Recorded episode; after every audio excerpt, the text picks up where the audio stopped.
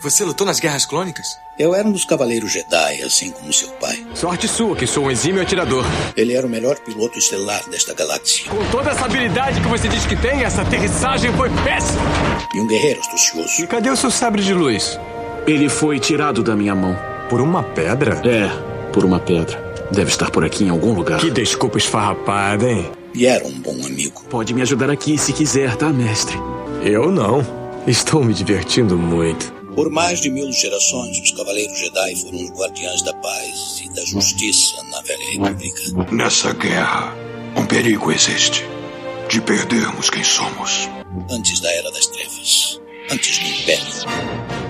Forte você é com o lado sombrio, jovem. Mas não tão forte. Tô com um pressentimento muito ruim. Os Jedi são todos tão inconsequentes. Só os melhores. Ah, mas se não é a mulher careca.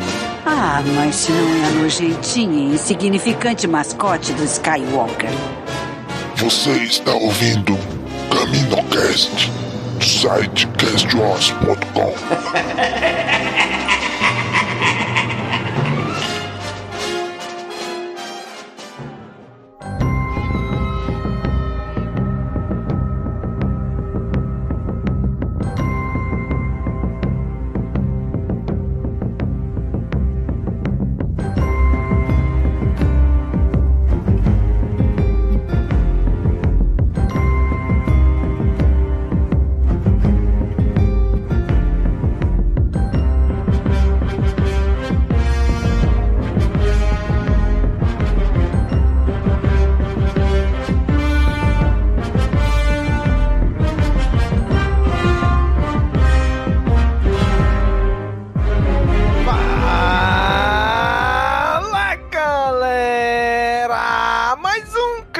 CaminoCast começando! Aqui é Domingos e hoje aqui com a gente o Dan. E aí, Dan? E aí, Domingos? Eu já peço desculpa aqui pela introdução longa, mas, tá? Ah, uma frasezinha que eu escrevi no Twitter, tá? que alguns gostam da nova trilogia, outros não gostam da nova trilogia, uns gostam em parte, mas o que ninguém tá negando é que Mandalorian tá te dando 10 a 0 nesses filmes, cara. Caraca, isso. Não mentiu. Só ouvi verdades. Muito bem. E tá aqui com a gente também o Daniel. E aí, Daniel? E aí, Domingos, e aí, pessoal? Até que enfim, eles tiveram uma ideia que não dependeu completamente da incompetência do Império. Tiveram uma ideia simples. Só deixar o Boba Fett de fora que o plano dá certo. Mas não falha. 1 minuto e 47 segundos. Foi o tempo que a gente levou pra usar o Boba Fett. Foi um recorde esse. Era essa a frase ou era o CGI do Luke nessa série tá melhor do que o episódio 9? Ah. Ah, Ai, meu Deus do céu. Continua reclamando do Boba Fett. Vai, pode deixar. Tá bom, vai. Menos Houve mal. verdade também. E tá aqui com a gente também a Kátia. E aí, Kátia? E aí, Domingos, me abana, me abana, por favor, que eu tô passando mal. Literalmente, coitada. Literalmente. Todos os sentidos. Literalmente. Quase morri Ah, hoje, eu vou gente. dizer- De verdade. Ei, vou dizer que eu acho, eu acho que a minha pressão subiu hoje, hein, assistindo esse episódio. Você acha? Ó, os grupos de risco aí, ó. Ai, Eu sou. É, né? Eu já sou, viu? Somos todos já. Eu sou grupo de risco de infarte fulminante. E fechando o time, tá aqui com a gente a Bia. E aí, Bia? E aí, Domingos, e aí, galera? E é o seguinte: quem gostou, chorou. Quem não gostou, chorou. E quem falou que não chorou, tá mentindo. Pode crer, pode Eu não crer. chorei. Mas se emocionou. De diversas maneiras. Mas eu comento isso mais pra frente. Muito bem, gente. Hoje, aqui o time lotado, repleto de gente, aglomeração bonita aqui. Onde vamos comentar a season finale. O último episódio da segunda temporada de The Mandalorian. Vamos comentar agora.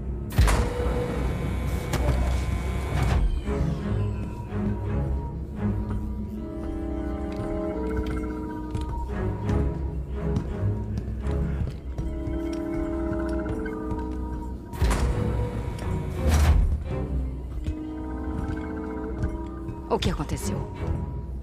Ele o trouxe vivo, foi o que aconteceu. E agora a Nova República vai ter que dobrar o pagamento. Não é disso que ela está falando. Por que você não mata agora e pega?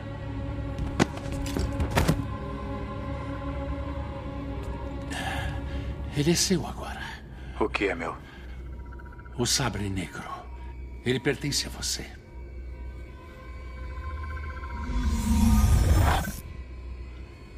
Agora pertence a ela. Não é assim. Deve ser ganho em batalha para que ela possa empunhar o sabre negro de novo. Ela precisa derrotar você em combate. Me dou por vencido. Ele é seu. Oh, não. Não é assim que funciona. O sabre negro não tem poder. A história tem. Sem essa arma, ela é só uma pretendente ao trono.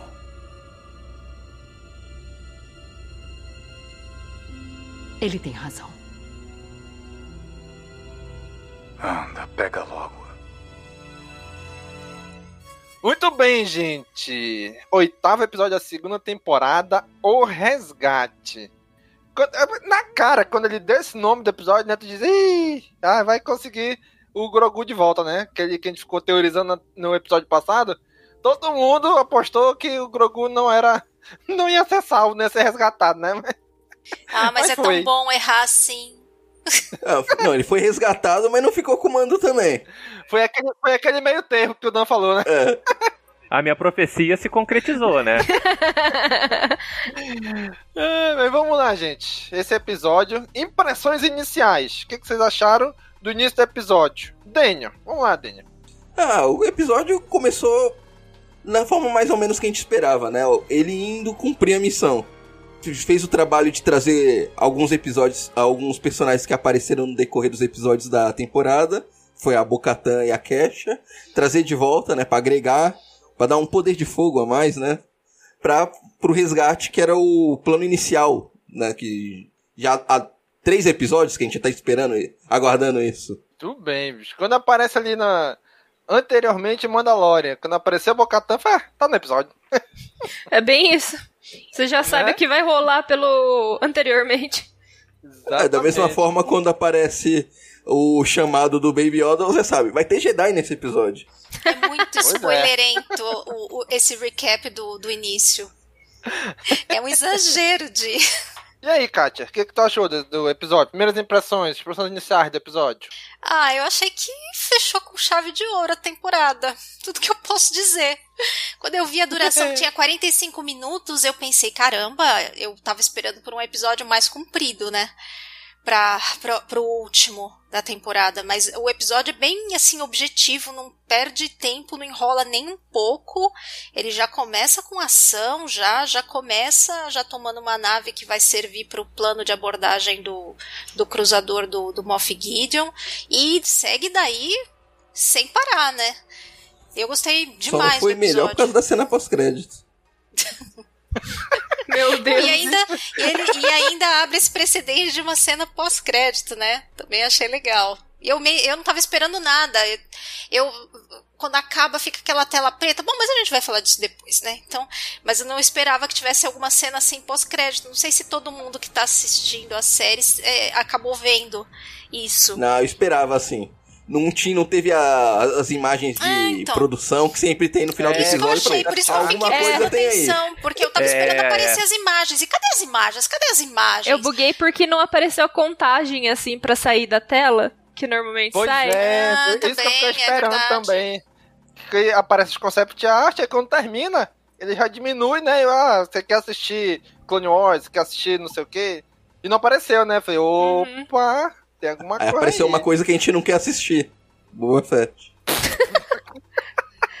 pariu. Ah, Jesus. E aí, Bia? Impressões iniciais do episódio? Olha, esperei coadjuvante? Esperei. Fui trouxa? Fui. Mas foi um time bom no começo ali, né? No, no começo do episódio, tava, tava sonhando ali um pouco demais com Vou te dizer, o vou dizer coadjuvante. que eu esperava que ia ser ele ali no final. Quando entrou no Palácio do Jabba. Ah, Caraca, não. é? Ali acho que não. Ah, não. não. ia ser demais. Mas Não cabia. Não cabia. É, ele não tem esse, esse culhão todo. O espaço era grande, mas acho que não cabia. É bem isso. Aí. Do episódio em si, no geral. Nossa senhora. Eu, eu literalmente tirei o meu noivo da cama. Eu acordei cedo e falei assim: levanta, levanta agora que a gente vai assistir Mandaloriano. Não vou esperar, não. Cadê o café? Tá, tá aqui o café derrubando em cima de ti assim. Não teve nem café. A gente assistiu, acordou, tipo, só deu aquela limpadinha assim no olho, fez um xixizinho e já foi assistir. Não tem nada que faça a gente levantar mais cedo do que Mandalorian, né? Numa sexta-feira. Numa é. sexta-feira, sem ânimo, nossa. Nada, nada que uma season final não faça. Pegar uma folga no, no trabalho pra assistir The Mandalorian. Último dia de trabalho, esperando férias, acordei já assim, ó, galera, vamos lá, toca uma sirene, solta um rojão, pega uma breja, 5 horas da manhã? Talvez. Talvez. Talvez. E aí, Dan, quais foram suas impressões, impressões iniciais desse episódio? Ah, cara, eu, eu achei o começo legal. Podemos falar do final? Vamos falar do que importa. Muito bom o começo, mas eu quero falar do final. É muito bonito. Eu só achei. É, mas- assim, o assalto, o assalto ali na nave Lambda muito legal. É, gostei do- dos imperiais ali, né? Eu gosto dessa ceninha imperial, todo mundo sabe. Então eu achei legal, um dinâmica traindo o deles outro é bem ali. interessante, né? Cada vez você Bem vê um interessante. negócio assim que, que bem legal. Mas eu, eu, eu realmente não quero perder tempo falando do começo desse episódio. Eu só, eu só fiquei com dúvida de uma coisa: onde, onde o doutor de clonagem foi parar, né? Pois é, eu fiquei até o final do episódio pensando isso, o que fizeram com ele? Mas ele, ele deve ter ficado guardadinho porque ele é precioso para informações, né? E ele é Exatamente. super acessível, não sei, viu? eu, eu acho que esse cara a gente vai ver ele ainda de Sim, novo, viu? é. Eu acho também. Só que, não sei, só me preocupa um pouco porque ele sabe demais. E em tese, é, a Nova República não deveria saber tanto assim, até muito mais pra frente do que isso. Só isso que. É, mas não necessariamente sabe, né? com a Nova República, né? Isso. É, Vai mas a, a cara tá ali pra, pra levar as informações do, do levar o Gideon e o que mais tiver, né? É. É só isso. Mas eu gostei dele, assim. Também, eu não quero que eliminem o coitado, não, porque ele foi o único que segurou a onda ali do, do Grogu por um tempo, senão. É o, é o Albieri de Star Wars.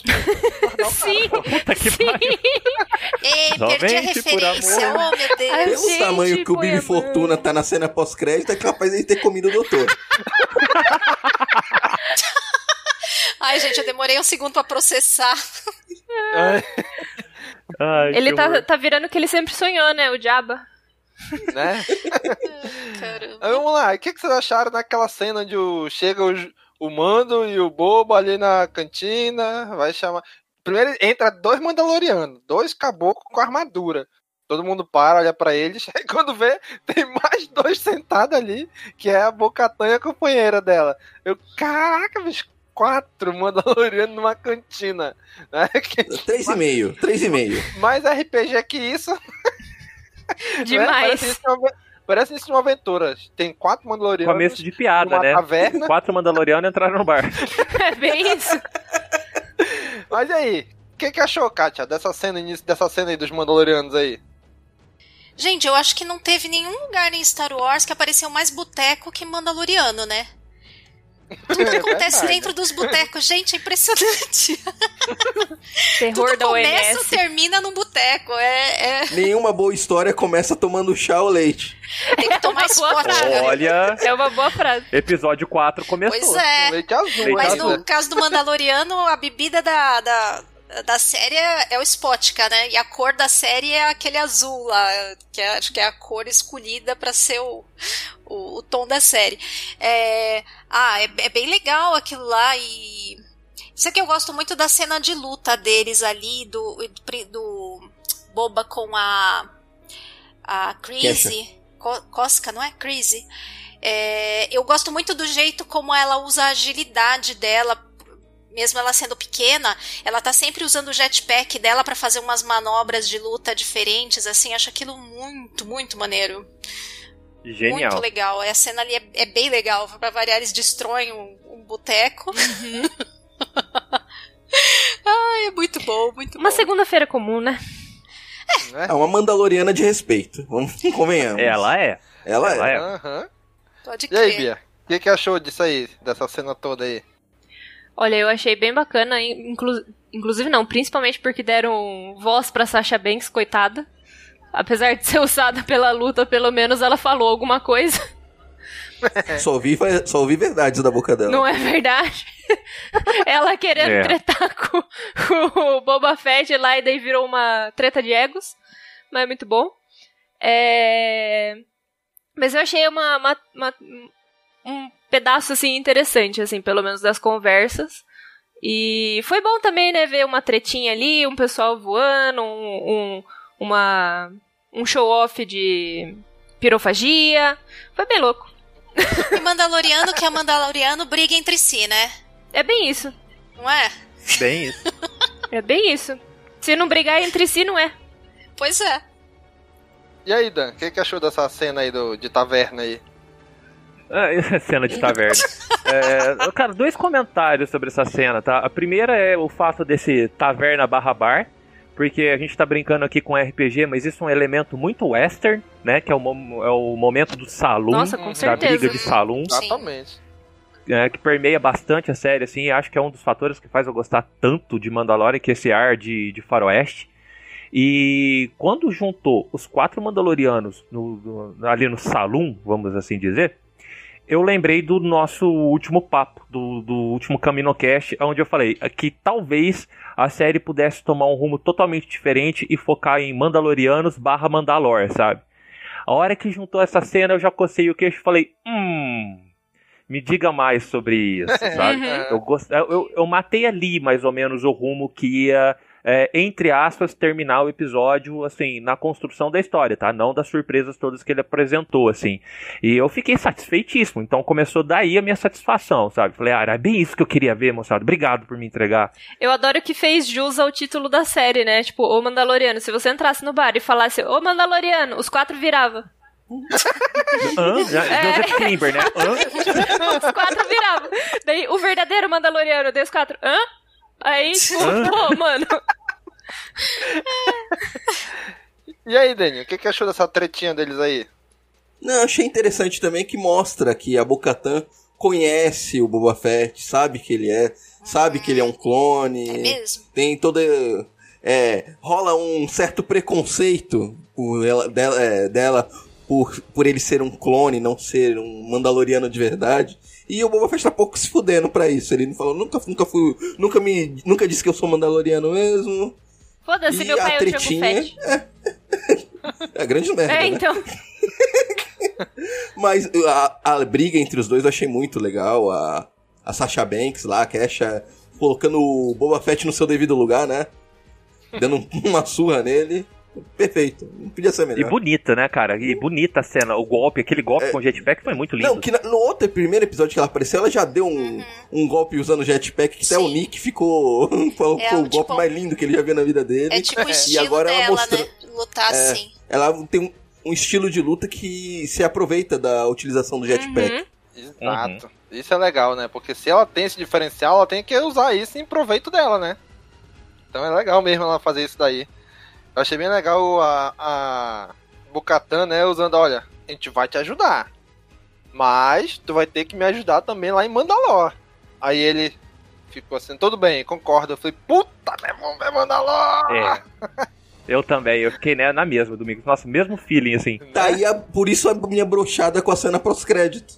Se você tá querendo ver uma coisa, a série te apresenta outra. Mas tem paciência Ah, mas dele, eles vão entregar, vão entregar tudo e mais ainda do que a gente tá esperando.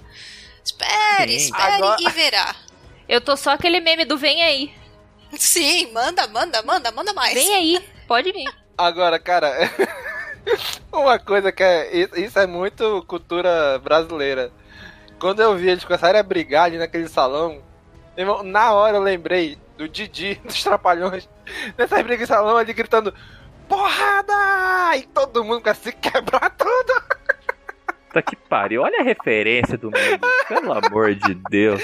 Faltou o Boba Fett, a menina gritar assim, porrada! E todo mundo começar a se quebrar ali no salão. Olha aí, grupo de risco. E alguém chegar com, com um extintor de incêndio, né? Foi a Soprando assim. Bocatã na hora que deu os dois negócios de fogo lá, ela com o extintor de incêndio. né? Aí daí eles vão lá, se acertam, vão lá atrás do Moff Gideon, né? E eles entram lá. Aí o Moff Gideon meio que já suspeitou ali da, da, da, daquela armação deles, né? Que os caras não seguiram a ordem, foram entrando. Talvez ele tenha reconhecido a voz dela, né? Aí ela garoteou também, né? Ela querer falar com ele, né? Se falar no, no comunicador, já ter mandado a menina falar, não ela, né? Pois A é. Bocatã. Mas aí eles entraram e aparecem os Dark Troopers. E o Mandaloriano, depois todo mundo puxa, puxa a, a briga toda pra um lado, o Mandaloriano vai pra outro e, e acaba tretando com um Dark Trooper. O que, que vocês acharam? Dois Dark Troopers, dá a explicação deles e ele tretando com o Din Djarin. Deixa eu ver. Daniel, começar por você agora. E aí, Daniel?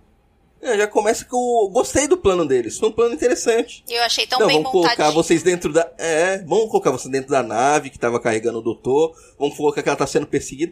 Pra eles não pedir autorização e você conseguir pousar direto dentro da nave mais, mais fácil. Achei um, gostei do plano. Foi um plano inteligente, por incrível Foi. que pareça. Bastante, Foi. bastante. E eu gostei muito desse negócio da explicação do Dark Troop, não, ó. Colocaram, pon- pontuaram bem certinho. Não, ó, esses Dark Troopers são diferentes, são de terceira geração, tirou, não é mais humano, são droids. Já colocou o problema deles, ó, não, eles são, são muito efetivos, só que eles gastam muita energia, por isso que ficam desligados. Já, pra, pra não jogar, não, eles são muito fodão. Nossa, na hora, na hora que o Pershing falou assim que tirou o que tava dando problema neles, que é tipo, tecnicamente a humanidade, eu fiquei assim, corói, vocês são bichão mesmo. Aham. Vocês são bichão. Esqueceram, é, esqueceram o episódio 1, né? Mas e aí, Dan? O que, tu achou dessa, cena toda aí, da treta do Mandaloriano, da briga dele com Dark Trooper e toda essa parte aí? Então, cara, como eu já falei aqui, eu gosto muito de heist movie, né? Essas coisas que, tipo, a gente tem que fazer um planejamento aqui com uma equipe especialista pra poder entrar em tal lugar. Então, a hora que começou a ir pra enveredar pra esse, pra esse sentido, assim, eu já comecei a bater os pezinhos no chão, sabe? Falei, "Ih, vai ser legal isso aqui. e, como o Daniel falou, o plano deles tem toda, to- toda a lógica do mundo, né? Um plano que funciona, coisa rara de se ver em Star Wars. E o elemento Dark Trooper, ele era o a, a, a cerejinha em cima do bolo, assim. Aí ele- o mando tinha que passar a- as celas, né, a, a cela de contenção ali dos Dark Troopers para poder chegar livre no, no pequeno Grogo. E, cara, é, eu só tive um, um ó, com essa cena que foi quando o, o, o mando ejeta todo o resto, sabe? Porque assim, a luta fenomenal, a gente vê, puta que pariu, esse bicho tá trabalho. Nossa, eu gostei demais do, do Dark Trooper. Mas a hora que vai todo mundo pro espaço, eu falei, ah, não, volta, tava tão legal, eu queria ver mais. Ei, eu vou te falar, nessa hora, eu tava assistindo com meu filho, né? Aí ele pá, manda todo mundo pro espaço e falou assim, pai, mas aí não sabem voar, pai? Aí eu. É, mesmo, eles vão já voltar. É, o Alan tava comigo assistindo, ele fez, fez o mesmo comentário. Falei, eles voam. Eu falei, ah, é mesmo, eu vou voltar no a estilo Homem de Ferro, né? Eu adorei que nessa cena, tipo, um pouco antes, tem aquela cena que tá o grupo de meninas entrando e, e tretando, né? E daí tá a Bo e a personagem da Sasha Banks, que eu nunca lembro o nome dela. E elas fazem aquele golpe que tem na, na sétima temporada de Clone Wars, que os, os, os clones ficam embaixo da ponte, sabe? Esperando. Aham. Aí Aham. elas fazem isso. E o, o, o Victor, né, meu noivo, ele tava falando assim, nossa, não é nada funcional isso, uma ponte que dá pro espaço. Tipo, a pessoa cai ali e ferrou, né? Aí, tipo, a gente, nossa, é verdade mesmo. Aí, na hora que voltou o- os Dark Troopers e eles entraram por ali, daí a gente falou assim: não, foi pensado isso. Os caras pensaram pra- na entrada dos Dark Troopers de novo, porque aqui não é pra galera, aqui é pra entrada dos Dark Troopers. Aham. Amigo, e, e Star Wars, né, nunca teve essas preocupações, né? De, de corrimão, de botar coisa funcional. Né? Não botar uma pontezinha em cima de um mega buraco. Estava nunca essas preocupações, né? Sempre teve. É engenharia imperial, é o que eu falo. O que derrotou o império foram os engenheiros. Sim. Sim, eles fizeram engenharia no freestyle, né? Achou bonito, colocou. Foi EAD, né? Engenharia, todo mundo. Exato. E aí, Bia, e essa cena toda aí? Da luta do mando com o Dark Trooper? Nossa, eu achei maravilhoso, porque você entende que o- os bichão são, tipo, resistentes a muita coisa, assim, na treta, né? Ele jogou, atirou, não pegou. Atirou o negocinho do braço, não pegou. Tacou fogo no negócio, o cara saindo fogo em todos os buracos possíveis, nada. Aí ele pega a lança de Beskar e você fala assim, putz, Beskar é bom mesmo, hein? Nossa senhora. Aí ele dá aquele rasgão assim no cara e você fala, nossa, realmente. Aí eu fiquei pensando naquela teoria que eu lancei dele. dele, tipo, oferecer, né, o, o bastão lá pra Bocatã. Aí eu falei assim, graças a Deus que não ofereceu. Ainda bem que ficou com ele mesmo. Tem um detalhezinho dessa luta que, assim, por nenhum momento você fica com medo ou com receio que o mando vai perder. Uhum. Porque você sabe que ele tá full, full Beskar, tem a lança de Beskar e tudo mais. O que dá o medinho no episódio é do, do resto todo do- dos caras que se foram, dos, dos Dark Troopers que se foram, porque assim, o mando dá conta, o resto não. Exatamente. Sabe? Fala, se isso chegar na- no resto da equipe, a gente vai ter uns vários Exatamente. funerais no final desse episódio. Ah, mas ele também Oh. dá conta de um ali, né? Se fossem vários, não ia dar conta, não. Porque Pois é, só a pois é. lança, pra, a, a luta ali no mano a mano já é bem difícil. Uhum. Se vai ser mais de um, não rola, não vai. Não é só treinado e poderoso como tem um bom armamento, como ele estava com a fúria do ódio de um pai que perdeu seu filho. É, exatamente. É, pois que é. dá um, um aumento de dano ali de 10, assim, mais ou menos. Exatamente. Ele tava numa busca implacável, ele. Esse é o motivo dessa cena, né? Mostrar que os Exatamente. Dark Troopers são realmente fodões e que mesmo o, o mando em todo o seu auge de poder, com todos os aparatos, teve dificuldade de derrotar. Uhum. Agora eu vou dizer pra vocês, eu fiquei um pouco cabreiro na hora que ele começou a ele dar soco na Eu cara ia do falar isso. É. Ele começou lá no capacete isso. assim, eu falei, meu Deus, esse capacete vai rachar, vai quebrar. tipo, ele, eu, eu, não, eu não tava com medo dele morrer, lógico, né? Mas, tipo, ia quebrar e ele ia desviar na hora, né? Ia sair nessa hora. Mas, tipo, caraca, ele vai destruir o capacete do mando. Mas a E não, cabeça lá o Richard dentro devia estar tão balançando horrores, né? Pelo menos um amassadinho, que nem o capacete do Boba Fett. Virou um liquidificador É. a cabeça lá dentro. Meu Deus.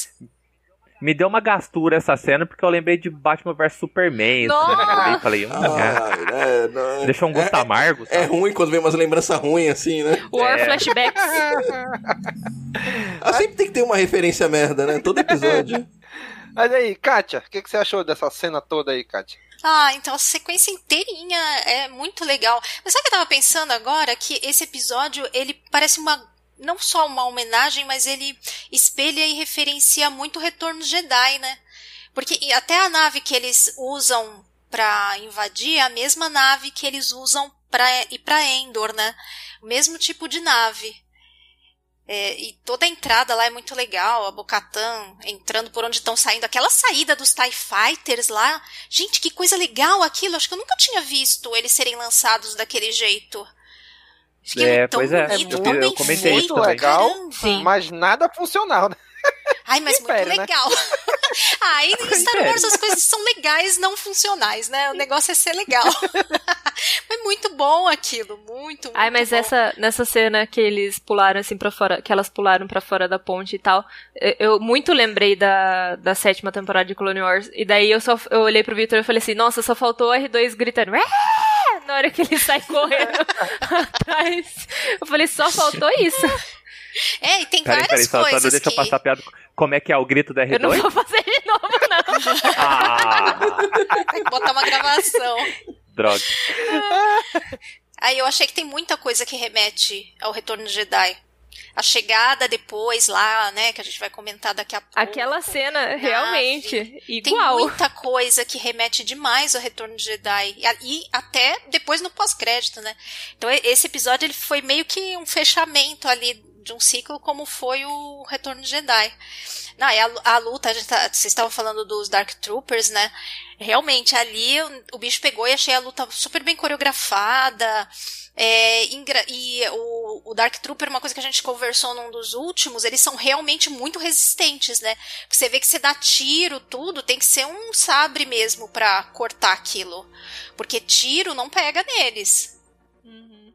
Até tem, tem a cena depois de, de tiro e o tiro ricocheteia. Aham. Uhum. Aquela cena de, do Dark Saber batendo no Beskar e, esque, e esquentando, nossa, aquilo lá foi maravilhoso. para mostrar o poder, né? Poder dos dois, né? Do, tanto do sabre como do, do da lança. Do dos dois. Exatamente, dos dois. Exatamente. Muito legal. Eu fiquei também um pouco assim quando eles foram pro espaço, porque eu pensei, ai, não é possível que vai se livrar deles todos assim tão fácil. Mas eu tava tão tão envolvida ali que nem fiquei, tava só sentindo, eu não tava pensando, gente. Vou ser muito sincera. É. que eu já tava num estado assim que só dali foi só ladeira abaixo, foi só a descida da montanha russa. É, não consegui mais nem pensar. E Kátia, o que tu achou do grupo das meninas lá, ainda abri abrindo o caminho lá, das quatro? Gente, mas assim, eu achei que, putz, elas simplesmente arrasaram. E eles usaram de um jeito muito legal as habilidades das duas, né? Então ia a, a Fênix Shan com a Cara Dune, que são as mais de tiro, né? Abrindo caminho atirando, e as Mandalorianas fazendo a retaguarda e dando suporte e, e cobrindo áreas maiores, assim, né? De subir e descer, enfim. Gente, aquilo foi muito legal. No fim, elas tomaram a nave inteira, né? Porque o, o Boba foi, foi embora, né? O, o mando foi para o outro lado para pegar o Grogu e elas que tomaram o caminho inteiro até chegar na ponte de comando, né? Elas fizeram todo o trabalho de tomar a nave, né? O trabalho de tomar a nave, exatamente. Elas fizeram sozinhas. Foi bem legal, bem legal mesmo. Ah, tem umas cenas da Fênix Chan lutando lá com Stormtrooper, atirando e tal. Fora a, as, as a, se a gente tivesse a Copa Brucutu das meninas, a Cara Dune ia ganhar disparado, né? Porque ela é Puta, a Brucutu, ela é muito foda. né? Então ela pega aquela armona grande, pesada, assim, Nossa, não tá funcionando, demais. vai na porrada, vira um marrete. não é? Não quer nem saber. Muito dessa cena, Conserta cara. na porrada. Então, assim. Nessa cena, eu lembrei de uma parte de RPG que eu joguei em live, que literalmente aconteceu a mesma coisa. Eu tinha tomado dano e a minha arma parou de funcionar. Aí eu falei que assim, sorte. eu vou usar a minha arma como porrete. aí eu usei, aí deu, tipo, muito falha crítica, minha arma quebrou no meio. Eu falei, ah não, na hora que ela falou, falei, ah não, não vai acontecer isso com ela também não. Aí a, ela bateu assim no chão, funcionou. Eu falei, ufa, graças a Deus. Não, é muito engraçado porque ela é a, a estourada, né? A nervosinha. E ela batendo, batendo. E uma das meninas, eu não sei, eu acho que foi a Bocatan que falou: Você tem certeza que não quer ajuda? e ela lá xingando, xingando, batendo o negócio do chão. Eu acho barato. Eu achei muito, muito legal. É, parece um touro desembestado quando ela vai, né? Sim, não. E ainda a gana dela, quando encontra contra um imperial é bonita de se ver. E aí, Bia, o que, que tu achou desse grupo aí, delas limpando a nave? Nossa, eu fiquei extasiada, foi maravilhoso. Aquelas piruetas lá da Fênix Shand, assim, ela dá um chute na cara do Stormtrooper, o Stormtrooper morre. Simplesmente. ele deita no chão. Eu acho que se eu fosse Stormtrooper e tomasse uma dessa, eu ficava deitado, fingia de morto. É, já finge, não precisa nem. vergonha, nunca mais levanta, fica lá. Nossa, mas é... que time, né? É isso que a, Katia falou, foi muito bem usado essas skills delas, porque a Fênix Shand e a Cara Dune foram na frente metendo bala, e elas fizeram a retaguarda, tanto que até elas falam, né, que tipo, podem ir que a gente tá, tá aqui na, na costa de vocês. E daí vão. E nossa, as meninas chegam assim atirando, parece que não erra uma, né? Coitado dos trooper tem muito que aprender ah, mas mesmo. eles também erram tudo, né? Elas não erram uma, e eles erram tudo. É, é, então, elas são boas não é ou é elas que não são páreo, né? Tipo... A gente já viu no final da primeira temporada que o problema dos Stormtroopers são as qualidades das armas imperiais, que não funcionam. É, é verdade, tem isso também. Nossa, mas foi assim uma cena de limpar o chão com o Stormtrooper. E detalhe, né? Não vai ter velório de ninguém, porque só tiro na cara. É. Velório. Não, o tiro da Fênix Cachorro pelo fechado. buraquinho. Gente, ela mirando numa brechinha bem. acerta bem na cabeça. Eu falei, caraca. Específico, né? Caraca. Falei, nossa, o caixão fechadíssimo, lacrado. ninguém vai ver, porque tudo na cabeça. Mas foi maravilhoso. Essa cena foi, foi de ficar é, é, sentado na beira da cama, assim, ó, igual criança assistindo desenho. E aí, Dan, o que, que tu achou do grupo das meninas? Cara, é, quando eu vi a cena acontecendo, eu falei, eu já quero um spin-off com essas quatro. Caraca, Ah, exatamente. Só de treta. Só de treta. Seria Só de tre- não, não, não precisa ter. Ah, que, que história que a gente vai enfiar? Fala, ah, gente, que história? Joga elas num planeta, tá? Dá- vai matando. Ah, vão caçando remanescente do Império, tá ótimo. É, é, oito episódios de meia hora com essas mulheres dando porrada, eu assisto. Tá? Tranquilo, assim. Mas o que eu achei mais bonito de tudo, tudo, tudo, tudo, foi que a cena é orgânica. Tá? A, e o que que eu digo como orgânico? Eu comparei com, com uma outra coisa que eu acho assim excelente, que me fez vibrar, que é o final de Vingadores Ultimato, aonde a cena Girl Power do Vingadores Ultimato não funcionou pra mim Uhum. É bem isso. tá? Porque foi muito forçado, não tinha motivo de ter só as meninas ali naquele naquele fim ali contra o Thanos, passando por aqueles negócios. Foi um show off assim. Eu olhei e falei: "Ai, legal, né, as meninas, mas ah, É que é aquela coisa, né? Por mais que seja lindo, maravilhoso, e a gente se emo- eu me emocionei demais, achei aquilo maravilhoso, mas você você percebe que eles estão olhando pra você e falando assim: ó, ó, olha aqui o que nós estamos fazendo. Olha só, olha, o que nós aqui, fizemos. Vocês estão vendo? Vocês estão vendo mesmo o que "Meninas, nós olha estamos aqui- fazendo? Olha aqui o que tá fazendo pra vocês. Exatamente. Diferente do que rolou em The Boys, né? né? Aquele, tipo, team up das meninas. É verdade, é muito é, bom mas aquele no The também. Boys ainda eu fiquei com essa sensação, sabe? Foi meio de, ai, olha, É, foi menos orgânico que aí no Mandalorian, com certeza. Não, no Mandalorian, eu nem percebi, eu nem notei que, que eram só as meninas. Só depois. Exato. Ah, pode crer, Eu só também notei meninas. também só depois, ser Foi uma coisa tão natural. Sim. É, isso eu acho mais bonito dessa cena, porque é, é isso que vocês estão falando. Foi natural. Quando eu vi assim, falei, "Ah, nossa, isolaram o time das meninas, ficou legal, sabe? E, e foi isso, sabe? Eu achei que assim, o ponto máximo dessa cena foi o tanto que eles conseguiram deixar o Girl Power orgânico. Achei perfeito. É, foi tão natural e, tipo, não ficaram chamando a atenção. Chegar, olha, nós estamos colocando as meninas aqui pra fazer o Girl Power. Não, foi uma coisa que. Tanto faz se era homem, mulher naquele papel. Só que calhou de ser as meninas que a história levou a isso e foi uma coisa orgânica, natural. Que só depois que eu parei, porra, só tava as meninas mesmo. Foi legal, foi interessante. Sim. E o mais legal é que, tipo, se a gente ainda for, assim, parar pra pensar muito, assim, né? E querer, tipo, nossa, uma, uma baita de uma análise, é a gente parar pra pensar que foi total uma inversão de valores, né? As meninas lutando e o Mando atrás do filho dele, né? Atrás do. Aham. Tipo, num papel mais maternal, sabe?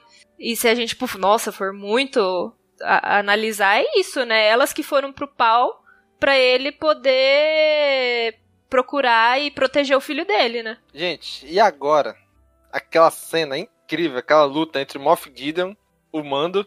Primeiro o Gideon mandou um migué bonito ali, né? Não, quer levar? Pode levar. Só precisa do sangue dele. Não quero mais nada, não. Né? Mas aí pode, pode pegar. Vai, é sério. Vai, pode ir. Não, aquele Dark Saber em cima da cabeça do Grogu, olha, me deixou espumando. Exatamente. Mas e aí, o que, que vocês acharam da luta do Gideon com o Mando? Bia, o que, que você achou? Covarde. Covarde. Não, vem aqui, pode pegar a criança e tal, não sei o que. Ele ia meter o Darksaber na costa dele. Covarde. Tonto ele se, se acreditasse, né? Que. Pois é. Mas achei achei muito movimento traíra, assim, né? Mas eu achei bizarro ele falando Besta, assim. já era, né? Eles fal ele falando das meninas, não, porque essas assassinas, não sei o quê. Amigo, é o sujo falando mal lavado, né? Tipo, o que, você tá falando, meu querido? Mas eu fiquei um pouco nervosa. Eu sabia que ele não ia fazer nada com, com o Grogu, né? Mas eu fiquei um pouco atenta, assim. Na hora do Darksaber que ele passa por cima. Fiquei, hum, alguma coisa ele vai fazer, vai ferir essa criança aí. Matar, não sei. Mas confesso que me deu um pouco de medo. E aí, Dan, o que, que tu achou dessa luta? Cara, eu achei que essa cena como um todo, eu nunca falei tanto filha da puta em tantas entonações diferentes que nem eu falei nessa cena. Porque vamos remontar a cena aqui. A porta abre, tá? E o Gideon tá com o Darksaber em cima da cabeça do Grogo. Eu olhei e falei, olha que filha da puta. Sim. Aí, aí ele começa com aquele papinho, não, tá, pode levar a criança, você só me deixa aqui, pode levar a criança. O Mando vira e fala, não, ok, beleza. Eu olhei pro Mando e falei, que filha da puta! Acabou de falar que ia ajudar a Bocatã. Sabe, ele foi lá e abaixando pra pegar o Grogu, de repente veio a sabrada nas costas. Falei, olha aí, que a filha da puta. Mas, aí acho que ele, mas acho que ele tava ligado, ele não, não comprou assim essa.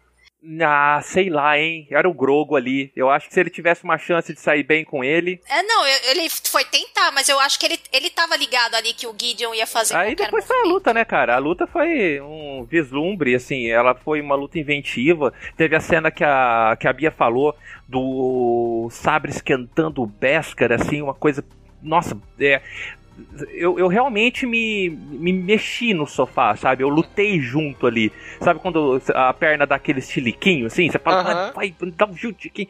É, e fazia tempo que eu não tinha essa sensação numa cena de batalha em qualquer mídia audiovisual que seja, tá? Então, assim, é, só, só elogios pra, pra quem. Pra, pra direção, pra, pra coreografia da luta como um todo, assim. Eles utilizaram bastante a propriedade do Beskar de repelir o sabre. Então já tá aí escrito e pra todo mundo ver como que era difícil pros Jedi lidar com esses caras quando lá na Antiga República eles tinham as tretas deles, né? Eu não sei se, tipo, vocês ficaram nesse nervoso também, mas nessa hora que eu falei do, do sabre esquentando o Beskar, eu, eu não fiquei nervosa de, tipo, ah, vai quebrar, ai, vai rolar essas coisas, porque a gente já foi avisado que não. Mas na hora que começou a esquentar, eu real fiquei com medo, tipo, do negócio dobrar, de falhar em algum momento, Eu tipo, mesmo também. sabendo. Mesmo sabendo que não ia rolar. Mas eu fiquei tipo, nossa, ele vai, sei lá, se queimar, esse negócio vai espalhar e vai. Ele não vai conseguir segurar, sabe? Me deu um pouco de nervoso. Quando a, a Soka lutou lá com a Elsbeth, né? Elsbeth, acho que era. Ele não fez esse negócio de esquentar assim, fez? Vocês lembram? Eu não lembro de Não. fazer esse Não. efeito Não. assim. Eu não, lembro também. Não teve um contato tão É, prolongado, foi uma, né? mais batida, né? Mas eu, lá não acho que não apareceu isso, não. Eu imaginei assim, o que acontece? Ah, o Beskar aguenta sabre de luz. Mas o que, que eu imaginei na hora que eu vi essa cena? Ele aguenta até certo ponto. É, se ficar É, muito tipo, tempo, vai Se esquentando muito também. tempo, eu achava que ele ia quebrar ali e ele ficaria com duas lanças, entendeu? Imaginei que seria isso. Acabou que não aconteceu isso, né? Mas naquela hora ali eu fiquei, caraca, vai quebrar, vai quebrar, vai quebrar, vai quebrar. Ave, Não ficar quebrou, com né? duas lanças, caraca, nem me passou isso pela cabeça, mas olha. Eu pensei assim, pô, ele vai cortar aqui, pá, e o mando vai pegar. Opa, cada uma numa mão agora. Né? Aí, aí ia mudar o ritmo da luta, né? Eu tava tão, tão, com tão pouca fé no Gideon, sabe? Que eu achei que ele ia, aconte- ia acontecer uma reviravolta na luta e ele ia dar com aquele pedaço de ferro em brasa na testa do Gideon. Ia ser louco. Ia grudar na testa do Gideon. Nossa, ia deixar uma cicra- cicatriz da hora, assim, Toma aí, teu- teus polhos hermanos aqui, ó.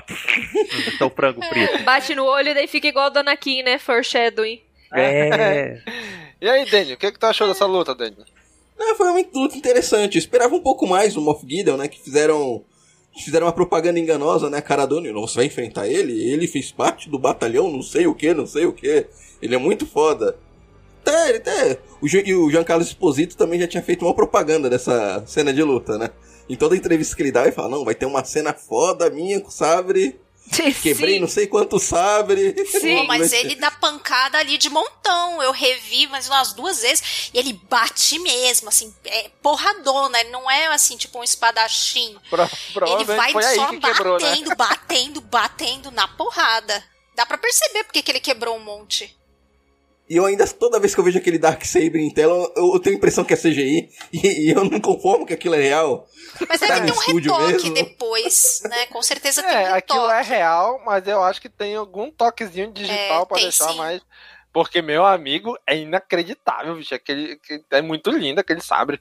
É bonito. Agora que eu vejo o Dark Saber, eu só lembro de um negócio que saiu essa semana de uma marca de brinquedos nos Estados Unidos que lançou um, um comunicado falando que o brinquedo é muito perigoso para crianças. Tipo, aí o meu amigo postou esse esse esse print assim, meu amigo que mora na gringa, né? Postou esse print e daí o filho dele correndo assim desesperado, parece aqueles meme com o Dark Saber assim, dele falou assim: "Eu devia ter lido isso antes, né?"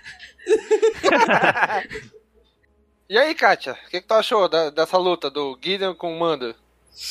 Ah, é. Primeiro que tem toda a questão do diálogo do Gideon com o Mando, que é bem interessante, né? O Gideon ele joga muito, não só na questão prática, né, de lutar, como com as palavras, né? Que acho que é, é o- até o forte dele. Ele também é um manipulador, ele também joga. Isso depois lá no final ele faz de novo, né?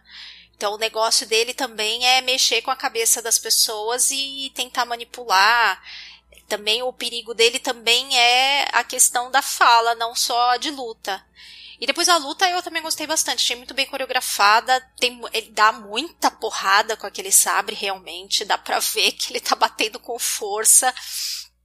Mas a- o mando dá conta ali. Eu realmente também fiquei um pouco preocupada quando a lança de Beskar começa a, a, a esquentar. Falei, gente, mas meu Deus, parece que eu não tinha visto isso antes. Será que vai ter alguma coisa? Porque quando eles descem lá da nave, eu notei bem que o, que o mando tava com a lança. Então naquela hora eu já pensei, ixi, ele que vai encontrar o, o Gideon, não vai ser a Bocatã.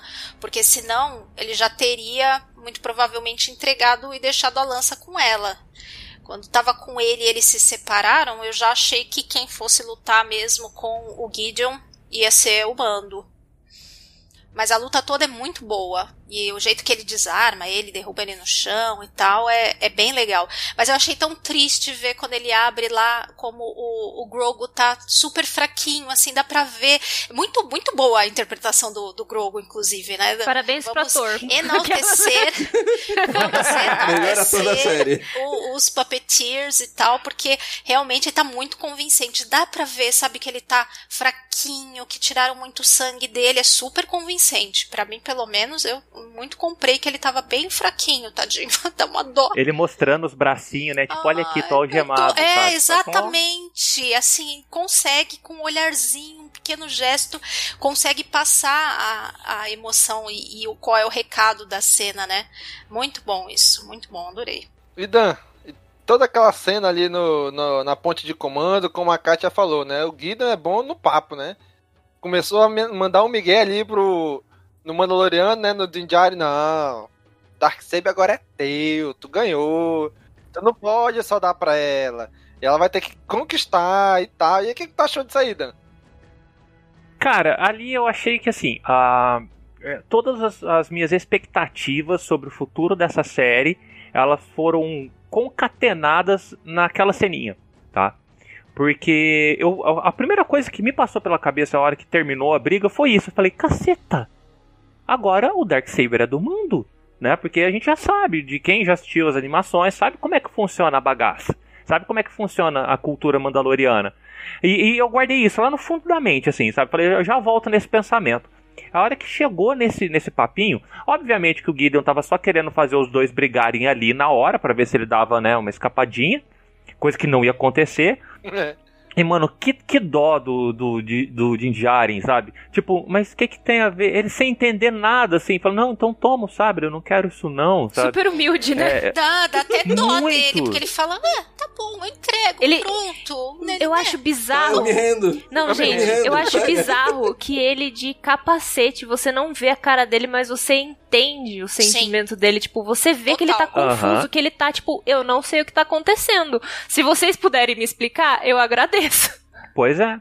E a, a profundidade que é essa cena, que assim, a gente é, ela é ela não é muito longa, ela é curta e logo em seguida a gente já é arrebatado por mais um monte de coisa acontecendo. Mas isso aqui é o futuro da série do The Mandalorian. Tá plantado ali o que vai acontecer Também depois, acho, também né? acho. Gente, ele é o Mandalor. Exatamente. Nesse momento, ele é o Mandalor. Ele é o cara que manda no planeta agora.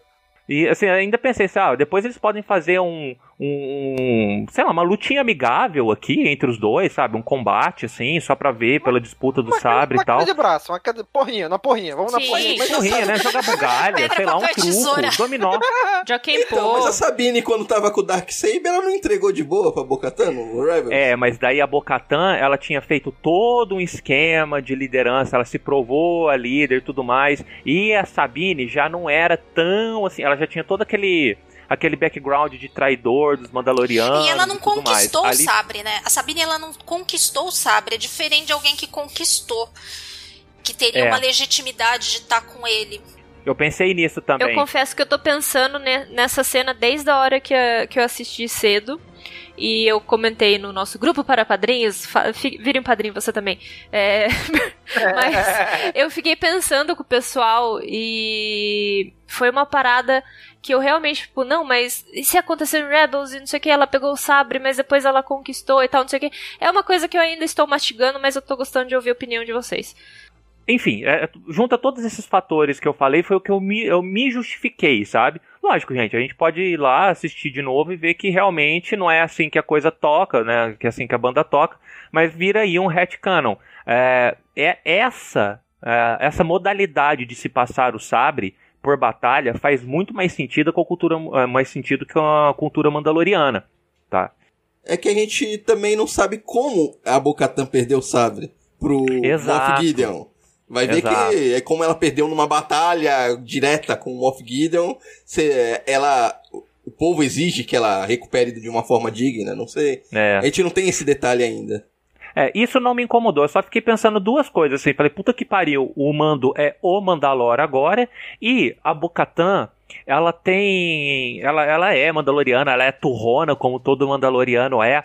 Mas ela tem a sabedoria pra, pra captar a honra do guerreiro, sabe? E ela, ela inclusive, pode ver no Din Djarin um, um Mandalor. Sim. Eu também acho, eu também acho isso. Uhum. Sobre essa situação, eu tenho um, um pensamento e eu vou esperar o Domingos me passar a palavra, porque é um pensamento um pronto. pouco longo. Vai, Bia. Vai, Bia. O que, que você achou dessa luta, então? Dessa, de- desse papinho aí? É, então, eu revi, né? Antes de gravar o podcast, eu revi o episódio. E uma coisa que me incomodou um pouco, é, eu até comentei de novo no grupo dos padrinhos, é que assim, a, na nave, antes de deles pousarem, a Bocatan fala que o Moff Gideon tem que ser dela, tipo, ela que tem que pegar ele. A- eu, naquele momento, quando eu vi a primeira vez, eu não pensei. Mas quando eu vi a segunda, eu já pensei, ah, ela deve ter falado isso pela treta do Darksaber, porque ela quer lutar contra ele e quer pegar o, o Darksaber pra ela. Beleza. Show. Aí eles descem, montam o plano, ela entra lá primeiro com as meninas e o, o Mando vai resolver a treta do Grogu. Só que daí o Mando aparece com o Moff Gideon. Mas elas já tinham chegado na. Na. Esqueci o nome do lugar. Ponte na de ponte comando. de comando, isso. Já tinham che chego na, na ponte de comando. Se ela queria o Moff Gideon e ele não tava lá, ele devia estar em algum lugar da nave. Porque eles viram que vazar dali ele não vazou. E daí, na hora que ele chega e apresenta o Moff Gideon pra ela, fala assim, ó, eu trouxe ele aqui, o Darksaber tá aqui, se você quiser é seu, e daí tem toda essa discussão, ela fica com uma cara, tipo, muito pistola, assim, não com o mando, mas com a situação de que ele trouxe o, o Moff Gideon pra ela. Amiga, se você quisesse tretar com ele, fosse atrás. Porque ou ele ia trazer pra você, pensei a mesma coisa. ou ele ia trazer pra você, ou você tem que ir atrás. Se você quisesse tretar você com ele, o mando não ia trazer o cara, soltar e falar assim: treta aí vocês dois agora. Sabe? tipo, levar o cara numa É. algema assim, Pois joga é. ele lá e fala assim: ó, pode tretar agora os dois aí, tá bom? Eu eu ele ia ter que isso. conter o Moff Gideon. Ela ficou. Ele, ele quando ele Ela ficou muito ponte, Ela bicuda. tava parada. Ela tava parada que nem o, aqueles. o Esperando, né? Jedi, Uhum. Que nem os, os almirantes estavam só olhando lá pra frente, com a mão pra trás, aí virou e olhou pra ele. Tipo, tu não queria ele. Por que, que não foi atrás dele? Por que tava aí parado esperando ele Exato. aparecer? E seria muito fácil, assim, de resolver, porque ela poderia, tipo, pegar, entrou na ponte de comando, beleza, galera, vocês resolveram aí? Resolvemos. Vocês podem ficar de olho aí pra mim rapidão que eu vou buscar o Moff Gideon lá? Vamos ficar de olho. Ela pega, vai e po- podia até ajudar nessa treta dos dois. Sim, na hora, na hora que eles estivessem brigando o Mando e o, e o Gideon, ela poderia chegar Uhum. ali. Não, deixa comigo agora. Né? Ela Exato. tava na ponte pra a gente. Olha Ela tava na ponte vendo aí. tudo. Olha, olha- nas câmeras aí, onde é que ele tá? Ah, tá aqui, beleza. Aguenta aí que eu já volto. Exatamente. E daí eu fiquei, mano, você não tem motivo nenhum pra ficar de bico. Nenhum. você podia ter resolvido isso se você fosse atrás dele, sabe? Vai baixar a Kat agora aqui em mim e vou pa- passar o pano. Tá vendo? Isso é contagioso. Um dia todos serão convertidos. Não, mas vai ver, ela não. Aquela, a, a, a prisão não tinha câmera ali, porque o Moff Gideon já ia pra lá. Ele- ele- o Moff Gideon já foi pra lá pra ficar com o Baby Yoda, que já sabiam que eles iam pra ponte de comando. Era capaz dele ter desligado as câmeras de lá. E foi pra lá aguardar. E a Bocatan achou que ele tinha fugido. não- Tanto é que quando o mando chega com o Moff Gideon e aí, portando o sabe negro, ela tá com uma cara de surpresa. Então, é sinal que ela, ela não, não acompanhou a batalha deles. Ela, Não, eu acho que acreditava verdade. que ele tinha fugido. Mas mesmo assim, pô, se ele é um cara tão ferrado assim, você ia pe- pelo menos Ah, mas a nave é saber. grande paca, né? Ela tava com sede E dele. me pareceu que tudo aconteceu ali em, pouquíssimo, em poucos minutos, sabe? É. É, foi uma coisa que a gente vê, é, assim, a gente viu as cenas separadas, mas certamente aconteceu um pouco em paralelo. Embora a gente não, te- não tenha sido exatamente o mesmo tempo, eu acho que foram poucos minutos ali entre é, a, a coisa do, do mando se livrar do Dark Trooper, pegar o, o bebê, enquanto elas estavam terminando de tomar ali a, a ponte. É, eu acho que elas tiveram poucos minutos para avaliar e, e ter ideia de que não tinha. Eu também acho que ela não tinha ideia que o Gideon estava ali ainda. É, e tem todo aquele procedimento de o que se fazer quando pegar uma ponte de comando, né, moçada? Desligar o sistema de armas e selar algumas, algumas áreas para não ter mais problema com, com pelotões que, que estivessem fora da, da, da área de percurso que eles fizeram para entrar na nave. Então você tem ali uns 5 minutos de, porra, tô na ponte de comando, deixa eu fazer as emergências aqui e depois eu vou cuidar das outras coisas, sabe? Porque Tomar senão podia era escalonar. Mas as eles, meninas fazendo tudo e ela parada lá. Ela podia Sim, ter usado esse tempo parada, parada. É, porque, tipo, volta a cena, ela tá parada. Olhando pra fora. Amiga, tipo, vai É. fazer alguma outra coisa. Perdeu. Pegou só a cena que ela tava se ela tava ralando, ralando, ralando. Na hora que ela parou pra descansar um pouco, foi a cena que Você não ela. sabe que ela passou? Você agora. Mas é assim com todo mundo, né? Você faz um monte de coisa, se mata, não sei o quê. Aí a pessoa vê você um minuto descansando, não viu nada do que você fez antes. É muito Pois vida é. real isso. É, é no trabalho, tu tá se ferrando, trabalhando o dia todo, quando você para pra sentar, hora que o chefe chega e vê que tu não tá fazendo nada. E vê que você tá no total. Twitter. Ai, meu Deus. Mas pelo menos não ficasse de bico, né, na hora que o Moff Gideon chegou lá, Ai, amiga. gente, mas pensa Aí. quantos anos ela tá atrás desse cara. Eu acho compreensível ela ficar bem Ela ficou frustrada. chocada, ela achou que ele nem tava E lá. fora que tinha pensando, porra, eu agora eu vou ter que brigar com o Mando. Eu acabei de trazer ele pro meu lado. O cara é muito bom de briga. E vamos ter que brigar? Pra quê brigar, né? A essa altura. Faz queda de braço, tá bom. Vou arranhar esse Besker que tá limpinho, sem novinho, Pois né? é. judiação. Na frente do filho é. dele ainda. Né? Pois Pois, é. Daniel, o que, que tu achou, Daniel, desse, desse papinho todo do Gideon aí com o Mando e a Bocatan? Ah, ele tava jogando a pilha errada, né? Ele tava, ele tava querendo salvar o dele. Ele tava querendo ganhar tempo, sabendo que os Dark Troopers iam chegar pra resgatar ele. Se ele conseguisse uma briguinha interna ali entre eles, ele ia conseguir ganhar mais tempo, tentar eliminar um ou outro. Ele já tava de olho num blaster que já tava ali no cantinho. Ele só queria ganhar tempo. Inclusive, ele, ele faz uma cara de, de vilão dos, de filme dos anos 50, quando chega o Zack. Trooper, né, cara? Sim, só faltou esfregar as mãos, é que a mão É. presa. Coçar o bigodinho, assim, afinar o bigodinho, sabe? e aí, Kátia, o que, que tu achou dessa cena aí? É, então, a- a- acho que todo mundo já cobriu bem a cena. É, o, que, o que me chama atenção aí realmente é a coisa do, do Gideon tentar ficar jogando um contra o outro. É, que eu acho que é uma, uma parte onde ele é perigoso, assim, mais do que na questão de com- como um combatente em si, mas como um estrategista. E é bem isso, ele precisava ganhar uns minutos ali, porque ele sabia que os Dark Troopers iam voltar e que não tinha como eles segurarem eles. Não tinha como. E tinham muitos, eu não tenho muita noção da quantidade, mas devia ter o quê? Uns 40?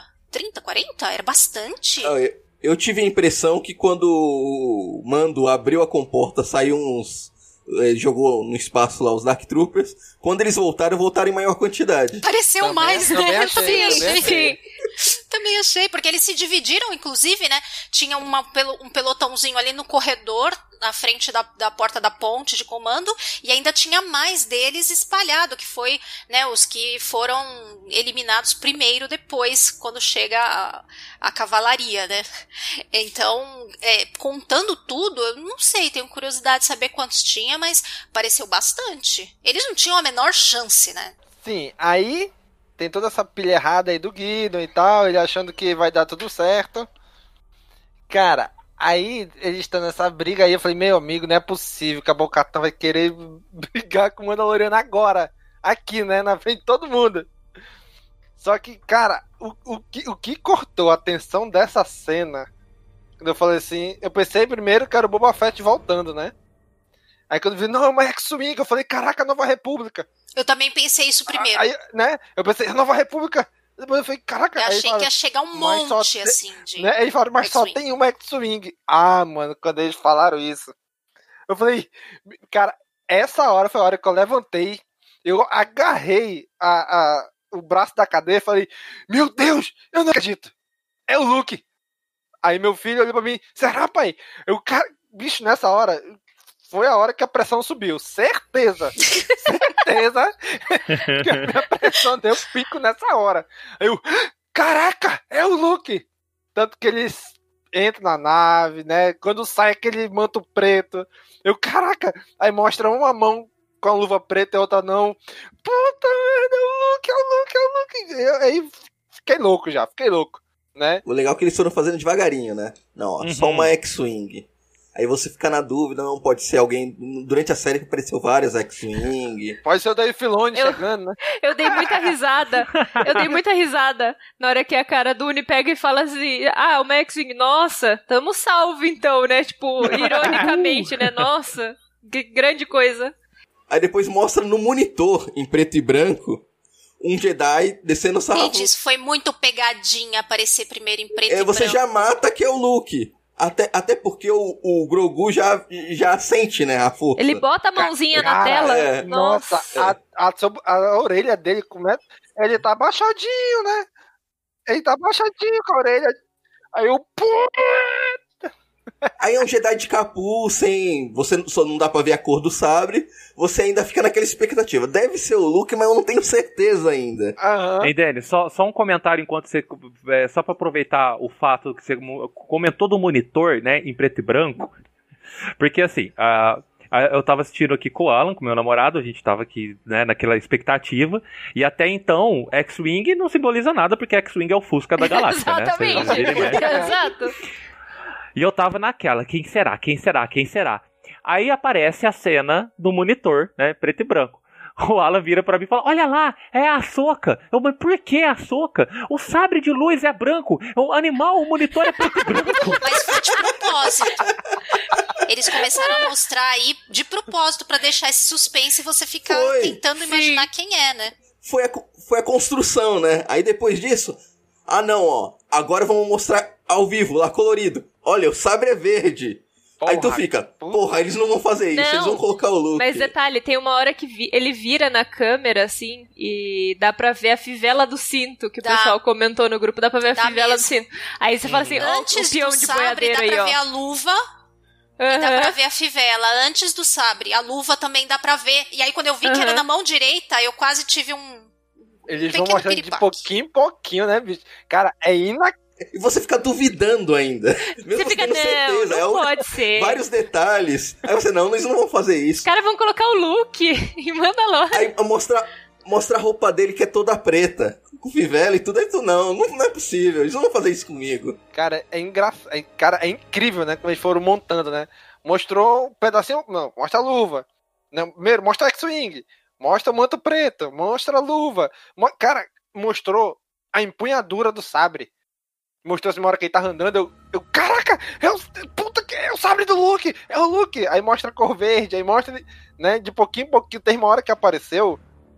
Tipo, acho que só o queixo dele, assim. né, né? Embaixo do manto. Uhum. Eu, caraca, eu não acredito. É o Luke, é o Luke. E bicho, nessa hora eu já fiquei é, desesperado, né? Até a hora que realmente chega lá e ele levanta o manto. Eu, caralho, é o Luke. E aí? E aí? E aí, Daniel? O que, que tu achou disso aí, Daniel? Eu só não gritei porque, mesmo- porque- porque era muito cedo e minha esposa tava dormindo. Porque, porque eu tava encostadão no sofá assistindo. Aí aparece o X-Wing de boa. Aí aparece o sabre. Aí aparece o sabre verde já ficando na ponta do sofá. Quando mostra a, a- a mãozinha preta, a luvinha preta, já tá em pé. Aí quando aparece, ele tirou o capuz, é o Lux, eu, puta que pariu. A- é, aquele, aquele grito mudo. Tu grita, é pra não sair. Sim. Nossa, se alguém acorda tarde nessa vila, so- sofreu hoje. Sofreu. Porra! Esse foi aquele clássico, eu não consegui nem chorar, eu só tremi, né? Sim. Exatamente, bicho. Caraca, foi incrível, bicho. E ainda, ainda apareceu o R2 depois. Caralho! Nossa, gente, Ah, toda aquela cena, toda aquela sequência que faz, que tipo lembra a cena do Vader em Rogue One. Eu, eu via, Nossa. eu, eu, eu- Até a abertura da porta, né? bicho? Meu, Caraca, foi aquele meme. Foi, le- eu lembrando outro meme. Foi aquele meme do tipo. Ah, mas eu só, vou- só acredito vendo. Eu vendo, não acredito. Foi, foi isso. foi isso, porque eu via e parecia que, tipo. Eu não tava vendo aquilo. Eu fiquei, mas é isso mesmo que tá acontecendo? Então, até o último minuto a gente não acredita, porque você fala, não é possível, não é possível, Ele não é possível. amassando o Dark Trooper como se não fosse os nada. Starkiller, né? Como se fosse nada. Eu- eu Caraca, fiquei, gente. lista de ali. É absurdo. E daí, tipo, o, o Grogu lá dentro, tipo. Abre a porta, pai. Abre. É o meu amigo. Pode abrir a porta. Abre. Eu quero ver ele. Abre a porta, pai. É, tipo, parecia aquelas crianças, hein? Eu- eu- é, sem ar. É, Você para de respirar na hora que você vê X-Wing e você só volta a respirar na hora que ele, que ele tira o capuz. É isso. Kátia, o que, que tu achou, Kátia? Ai, meu Deus. É até difícil eu comentar sobre isso, que eu, tenho, eu preciso contextualizar primeiro, pra vocês terem noção do tamanho crush, da coisa pra crush. mim. Porque, assim, é, o Luke é a minha paixão desde que eu tinha uns 10 anos de idade. E pra quem me conhece, sabe que isso faz muito tempo. Mas muito tempo. Não É, entrega idade, amiga. Gente, não, não, só, só tô dizendo que faz muito tempo. É, e eu espero rever ah, ele aparecendo de novo há muitos anos, há décadas. Então, assim, desde a primeira cena em que canta a bola que ele vai aparecer, por mais que fosse um, meu- um desejo meu que ele aparecesse e que fizesse todo e absolutamente sentido para a história que está sendo contada, independente do que a gente quer ver, para a história que estava sendo contada, levava isso e fazia todo sentido. Era o que fazia mais sentido, na verdade. Embora a gente ficasse numas. Acredito nisso? Não acredito? Então, quando aparece primeiro a X-Wing, eu penso, meu Deus, meu coração começou a acelerar. Eu juro que eu achei que eu fosse ter um infarto. Eu juro, porque eu tive taquicardia, É, é nóis, tamo junto, tamo junto. falta de ar. E, mas a todo momento eu não acreditando. Eu pensando comigo, não é, calma, não é, porque não vai pensar que é, porque aí você vai ver que não é. E aí ele entra. E como eu tava falando do Retorno de Jedi, né? Tem um monte de referência além de nave e tudo. Quando ele entra de capuz, tudo é muito parecido com a entrada dele lá no Palácio do Jabba. Mas a gente viu a Soca também nessa temporada andando assim de capa, de capuz, né? E como quando eles mostram primeiro o sabre ligando pela câmera preto e branco e parece um sabre branco, foi muito safadinho da, da, ah, da Hum. direção do Peyton Reed, aliás, enaltecendo o Peyton Reed, muito bom, parabéns, mandou muito bem. É, e fa- eles fazem de propósito pra gente pensar que pode ser a Soca.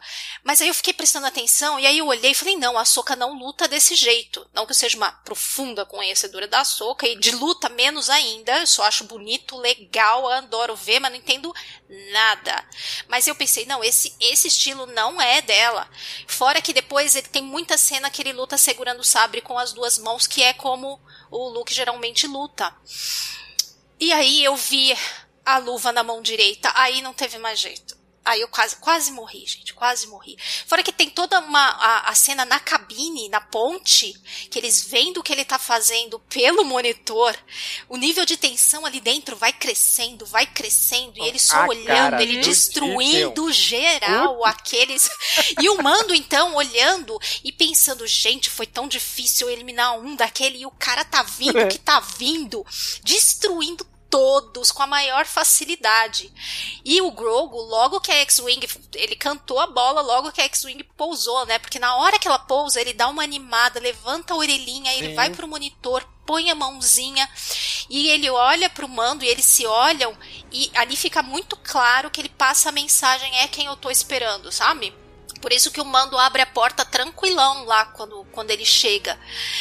Ah, e aí eu só fiquei, quando ele vinha vindo, eu fiquei pensando, até comentei também no grupo dos padrinhos, fazendo também o jabá. Ah, seja um padrinho, porque a gente conversa muito lá no grupo, é só diversão, conteúdos exclusivos. É, e aí eu, eu até, até comentei lá que eu lembrei muito de um trecho de Estrelas Perdidas, em que tem a Batalha de Jakku, e tem o pessoal que os protagonistas estão em outra nave e eles ficam ouvindo falar que tem um Jedi que tá no destroyer estelar tomando e tomou sozinho um destroyer estelar e eles morrendo de medo que ele fosse para outra nave também. Será Sim. que ele vai chegar? E, e é super tenso o negócio, né? E aí eu só olhando aquele pensando, gente, eles vão dar um gostinho pra gente do que ele fez naquele destroyer lá na, na, na Batalha de Jakku. E dito e feito, não teve assim, acho que a mesma proporção que teve lá, mas foi uma amostra perfeita. Fora todo o paralelo do corredor do Vader com o corredor do Luke. Gente, que coisa mais linda fazer o paralelo do, do pai e filho. Situações bem diferentes, né? Mas um paralelo lindíssimo, visual, de coreografia, com a diferença que verde é cor da esperança, né? Esperança é o tema de Star Wars, né? Exatamente. E aí, Dan, o que, que tu achou dessa chegada do Luke, de toda essa cena dele aí chegando? Cara, eu vou tentar ser breve, assim. É, porque eu, gastei fiquei em todo o tempo, né, Dan? Desculpa. Mas eu precisava, eu precisava. Não, não, é porque assim, vocês já falaram tudo, tá? É, é porque não, não tem muito a adicionar, assim. Ah, só duas coisas que foi. A primeira, minha total negação até o fim. Porque eu simplesmente achei que eles não iam ter culhões de colocar o Luke nessa série. Ah, mas Tá. eles têm, Então, viu? É, até, não, teve. Agora, agora, daqui pra frente, eu espero qualquer coisa. tá? É bem isso. Mas é, a hora que pousou a X-Wing, eu sabia que era o Jedi. Né, entre aspas, o Jedi chamado pelo Grogo. E foi desenrolando toda a cena e eu ficava me negando. Aí o- eles puseram o manto do Luke, ele bem, bem abobadado na cabeça, assim, pra gente poder pensar que era a Soca, né? Eu falei, é, é a Soca. Aí passa um pouquinho, vai, ah, não, é um homem, não é a Soca. Aí Sabre Verde, falou, porra, é o Ezra. Sabe, lá no fundo da minha cabeça, a, a força tava gritando, Daniel, é o Luke. Eu, não, sai, mosquito. Ai, mas é o né? medo de se Não é. frustrar. É, não, não é, é porque simplesmente eu achei que eles não fossem ter essa pica, sabe? De, de colocar na mesa assim e falar, toma, toma aí, vocês querem o look, toma o look, tá? Ah, e foi tanto, eu passei tanto nessa cena tentando des- desvendar quem que era, que eu não aproveitei ela. Aí depois que eu assisti a primeira vez, eu voltei e pus só essa cena. A gente falou da surpresa do Luke, mas gente, ninguém comentou do Luke chegando, o estrago que esse cara fez. Que cena com Exatamente. sabre de luz e com uso de poder da força bonita e bem E de feita. vários tipos, né? Ele Nossa, puxou, assim- empurrou, esmagou. É, é, é Vader Rogue One, sabe? Demais. Uma demonstração belíssima, assim. Não, é- era isso que eu queria só trazer de volta, sabe? Parem e, e- e vejam essa cena de novo, sem a emoção de, ah, meu Deus, quem que é? E vão, para assim, falar, agora eu vou ver o Luke arregaçando. E ele arregaça. Caraca, bicho, isso mesmo. Agora, uma perguntinha rápida. Aquela cara dele ali. Que a gente sabe que o Luke, né, o Mark Hamill já não, tem essa idade, né? Caiu no Vale da Estranheza? Da estranheza? Pera aí. Caiu no Vale da Estranheza o CGI dele? O que, que vocês acharam? Cara, pra mim não, tá? Eu tive eu conversei com o Marcelo sobre isso que a, a, a, a, coisa fica feia, assim, a gente sabe que o negócio tá bom quando eu e o Marcelo a gente concorda em alguma coisa, tá? E a gente concordou que foi todo muito bom. E só que ele falou assim: "Nossa, mas eu achei aquele boneco de massa muito muito ruim. Ele, ele não gostou da CG". Eu falei: "Olha, eu assisti na TV, sabe? Eu peguei em 4K e assisti na TV. Eu não assisti grudado na tela do PC. Então eu assisti com, aquela, com aquele distanciamento físico entre eu e a tela. Tanto que eu fiquei me perguntando se era é, se era CG ou se era o, o Soldado Invernal. Sebastian é? Stan. Sebastian Stan. O Sebastian Stan. Eu falei, nossa, será que eles pegaram o Sebastian Stan, assim, e tal? E porque eu é, não me soou irreal em momento algum. Pra mim foi a mesma coisa. E foi engraçado que, eu, que tipo, eu não, né? O Victor recebeu uma mensagem do amigo dele, que também é muito fã. E ele tava assistindo e ele era aquele tipo de pessoa que ficava: Não, Sebastian Stan não tem nada a ver com o o Mark Hamill novo. Imagina, onde já se viu vocês falarem Ah, Tem isso? tudo a ver.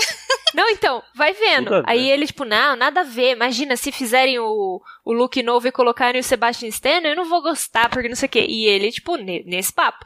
Aí ele assistiu o episódio, ele mandou uma mensagem pro Victor. Olha, se o Sebastian Stan fizer o look, eu aprovo, viu? Porque tava igualzinho. Eu achei muito que era ele. Aí É, eu eu falei, tá também. vendo? Tá vendo? Falei. Eu achei muito que era o Sebastian Stan na hora que ele tirou. Não, eu gostei do CG. E me causou menos estranheza do que o CG do episódio 9. Foi- O pessoal acha que é implicância minha, mas não. No episódio 9 causou uma certa estranheza aquela cena Eu da confesso Leia também que eu com senti. o Luke. É do Luke nem tanto, mas da Leia, né, lá no episódio 9, né? Mas eu achei o CG nesse episódio de Mandalorian ficou mais, mais bem feito. Acho que não me causou tanta estranheza. No, quando eu vi, não sei se era por causa da tela do cinema, grande, quando eu vi lá o episódio 9, eu meio que torci o nariz pra cena. Já que não, vendo na TV, eu achei. Não passou. Eu acho que como uma pessoa que não soubesse, ia passar batido como um ator. Como foi o Tarkin no Rogue One. Então, sabe o que, que eu acho que, que. Eu não sei como é que funciona esses efeitos, mas eu acho que ajuda um pouco. É, o, o Mark Hamill, a gente tem já, tipo, todo mundo sabe, todo mundo vê, que o Sebastian Stan é um ator muito parecido com ele jovem. Então eu acho que na hora de fazer, eles não pegam só a imagem do antiga do Mark Hamill lá atrás, tipo, novinho, e colocam lá e mudam as coisas e, e fazem os retoques. Eu acho que eles já pegam uma textura de uma imagem polida, tipo do Sebastian Stan, tipo um olho, uma boca que tem uma textura diferente, e jogam em cima, sabe? Pra fazer essa mistura assim e deixar muito realista. Agora, a Carrie Fisher, a gente não tem nenhuma atriz que é igual a Carrie Fisher, fisicamente. Pra fazer um É. negócio desse, ou é você pegando a imagem muito antiga dela, ou sei lá, né, tentar fazer rejuvenescendo e fica um pouco complicado aí, cai bem no vale do- da- da estranheza.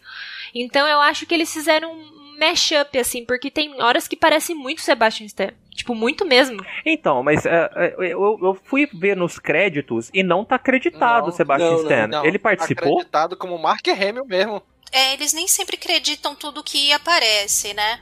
Eu acho que eles usaram, tipo, por baixo dos panos, sabe? Tipo, falaram, ah, não, a gente fez o, a imagem aqui com o Mark Hamill, as imagens do Mark Hamill antiga, a gente rejuvenesceu, pá, não sei o que, tecnologia. Mas eu tenho certeza que eles usaram, tipo, alguma coisa, pelo menos pra fazer textura, essa parte um pouco mais complicada. Imagem de gente, tipo, muito em qualidade agora, sabe? Tipo, coisa nova, tecnologia nova. Porque não é possível, ficou muito realista. Pelo menos pra mim, né? Eu acho que independente de ficar muito bom, parecido ou não, todo mundo esperou os créditos pra ver quem era, né? Com certeza. E eu acho que eles só fizeram isso agora pra. pra sim, é que quando você. Hoje em dia a gente vive no mundo da informação. Quando você contrata um ator pra fazer alguma coisa, o, o mistério vai se por água abaixo, né?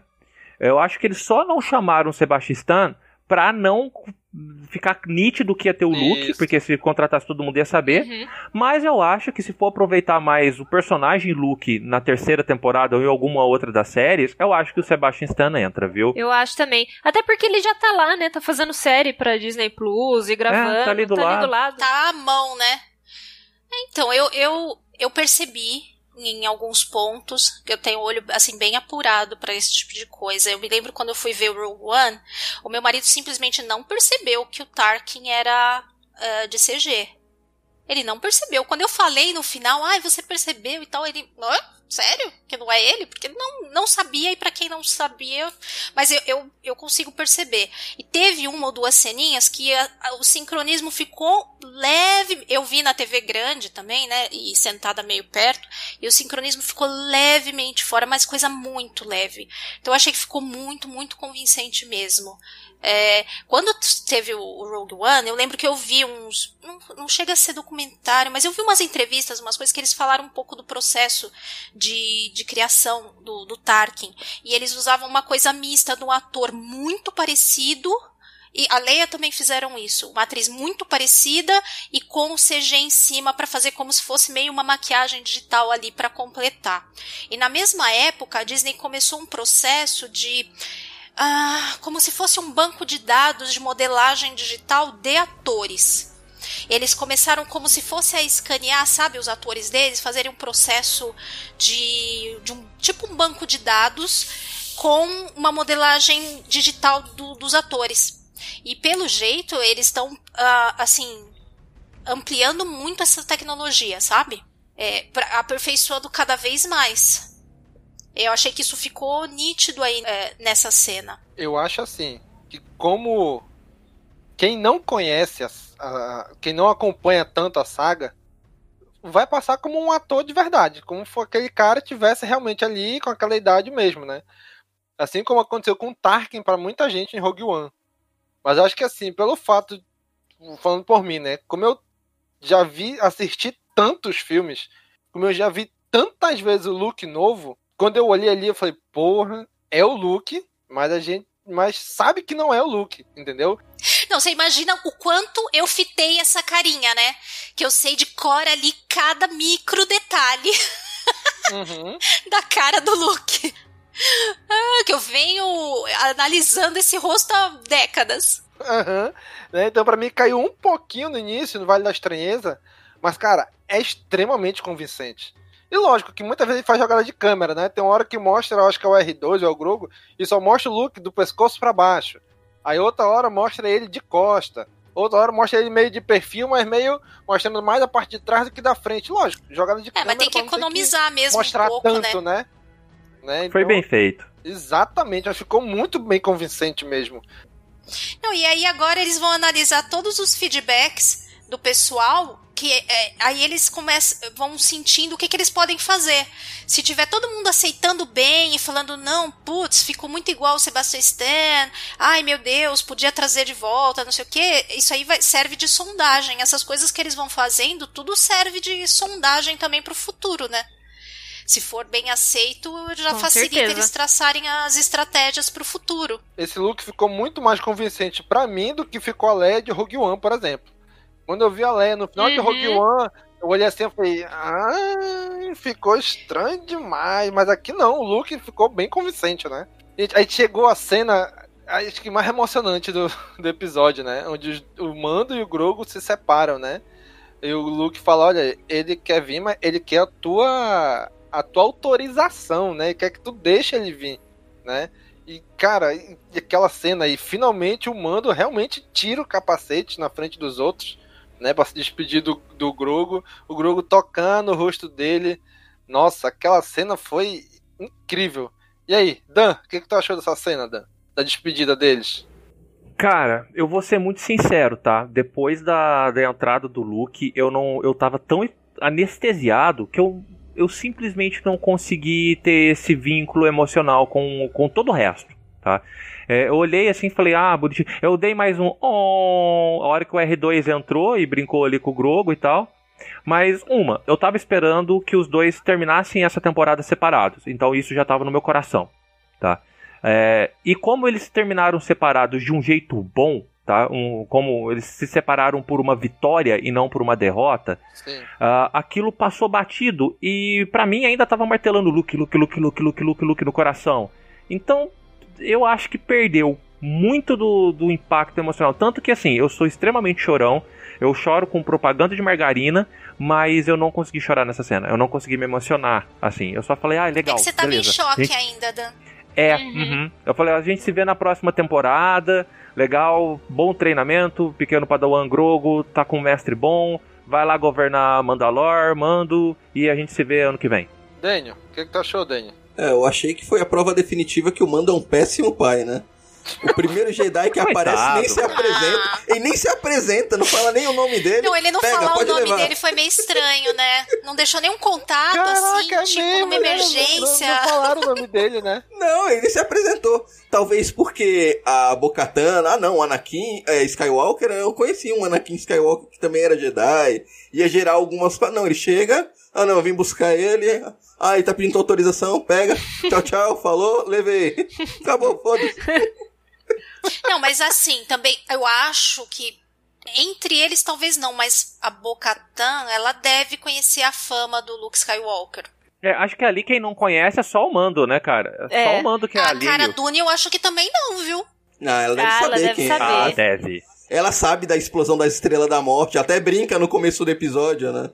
Então todo mundo sabia, mas não sabia que ele era Jedi, né? O lance dele ser Jedi não é um negócio super Até porque conhecido. quem explodiu a primeira estrela da morte era o Luke, foi o Luke, mas tipo, não era a história do Jedi ainda. É, então. Ele ligar foi ele Je- Jedi é outra coisa, Ele né? foi o Jedi na segunda, só que não foi ele que explodiu, né? É, é, segundo Estrela da Morte, quem, que foi televisionada e quem explodiu foi o Lando. É, então, foi tudo. A parte dele ficou super por debaixo dos panos. Exatamente. Ninguém sabe o que aconteceu dentro daquela sala do trono. Exato. E aí, Kátia, o que, tu achou dessa despedida dos dois aí? Ai, gente, eu, ao contrário do, do Dan, apesar de eu estar parcialmente infartada, ainda os sentidos de emoção estavam ligados. Então, assim, eu tava ali num. Já chorando copiosamente, e eu consegui aproveitar, sim, a despedida do, do Grogu com o Mando.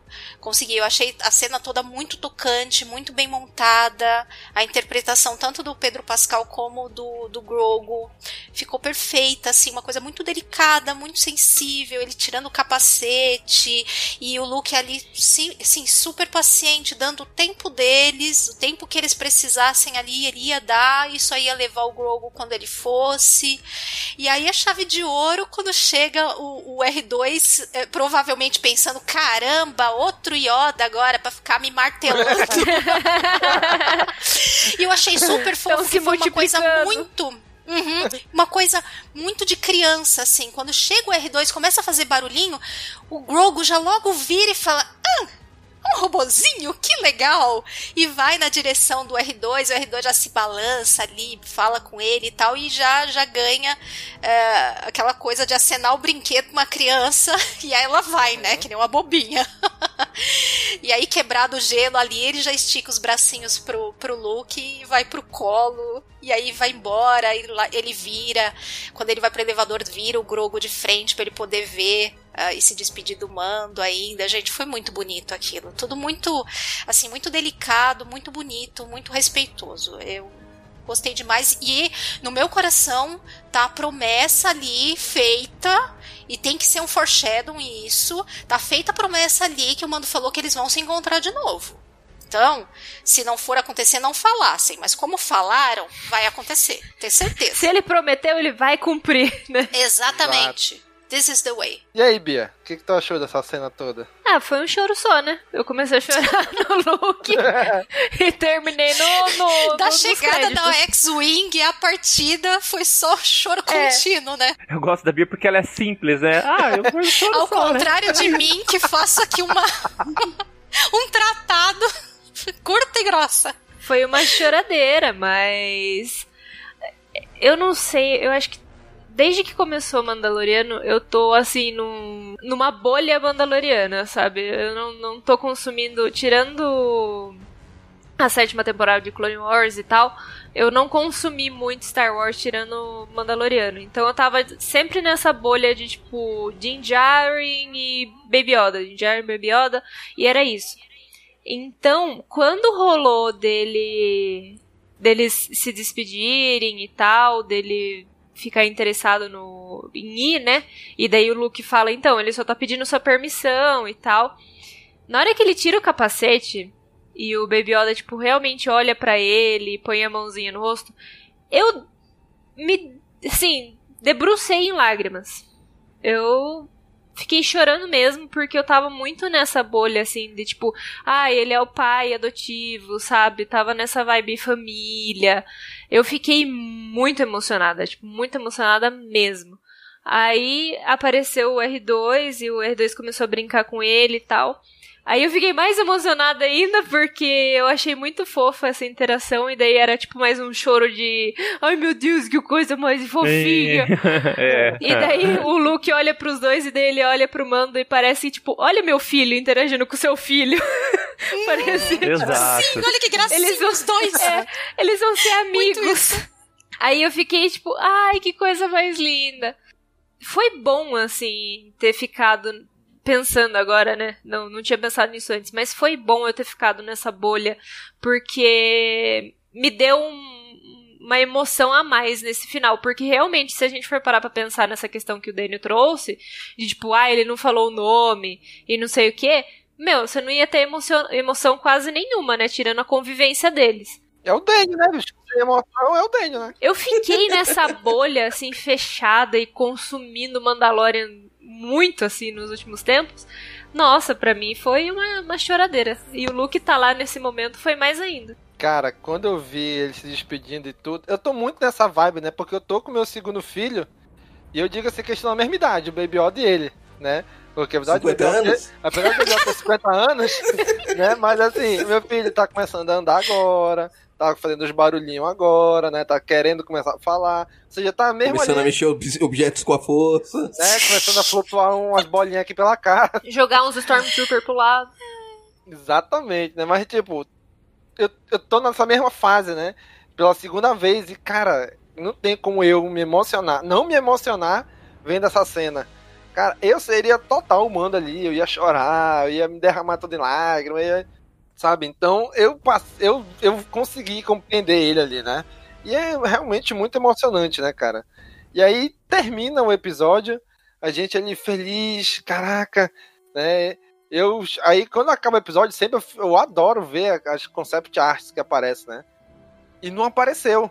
E já tinham me encantado a bola que, olha, vai ter cena pós-crédito esse episódio. Aí eu fiquei esperando, caraca. Aí que Eu não sabia. al- não, Também não. Não, acho, acho que foi a Kátia que cantou no grupo lá. Falou, Ah, tá. É que você assistiu depois. Tá certo, Sim, tá sim. certo. É verdade. A Kátia mandou no grupo, olha, gente, tem cena pós-crédito. Aí eu fiquei esperando os concept art nada, tudo preto, né? Eu falei, ué. Aí.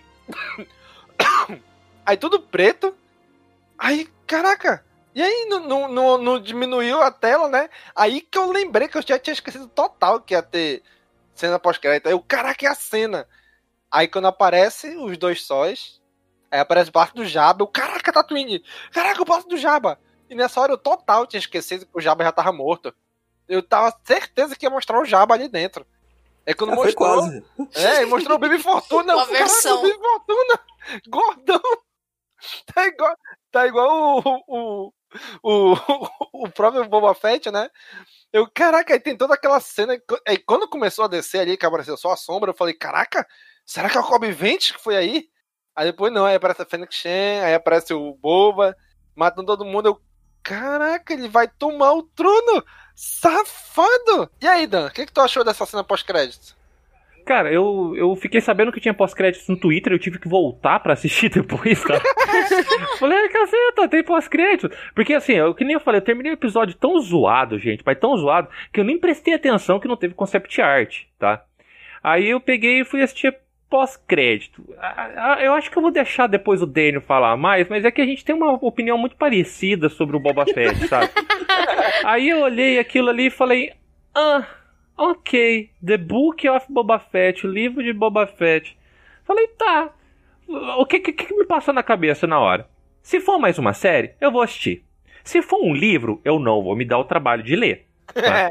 É, se for um jogo, talvez, né? Tá faltando jogo bom de Star Wars. Mas ah, não é uma coisa que entrou no hype ali, não, sabe? Eu preferia que o, que o Boba tivesse continuado na turma e ido até o final e ele participado do, do, do, do Vucu Vucu que vai virar em Mandalor do que é, a parte, sabe? Ele perdeu a graça quando saiu da, da turminha pra mim. Fala a verdade, você queria ter visto a morte dele por aí, né? Não, cara, até que não. Eu, pra, eu não me importo. É, Ele é tão. Ele é tão whatever que pra mim, vivo ou morto, não importa. Ai, beleza. Daniel, e aí, Daniel? O que, que tu achou da cena pós-crédito? É, posso falar a frase clássica, né? Caguei baldes. Eu fiquei curioso. Eu fiquei curioso porque eu tava esperando as concept arts. E assim que ela não apareceu, eu falei, não, tem alguma coisa errada. Aí eu fui ver o temporizador do episódio, eu vi que ainda tinha uns 4 minutos ainda, eu falei, não, tem alguma coisa aí. Aí apareceu aquela cena, apareceu lá o. O, o comedor de Java. É, não foi só o Boba Fett que engordou nesse período de pandemia. É, né? Ah, tá. Aí apareceu lá o livro de Boba Fett. A, a princípio, eu pensei que fosse um livro mesmo. Que iam lançar um livro.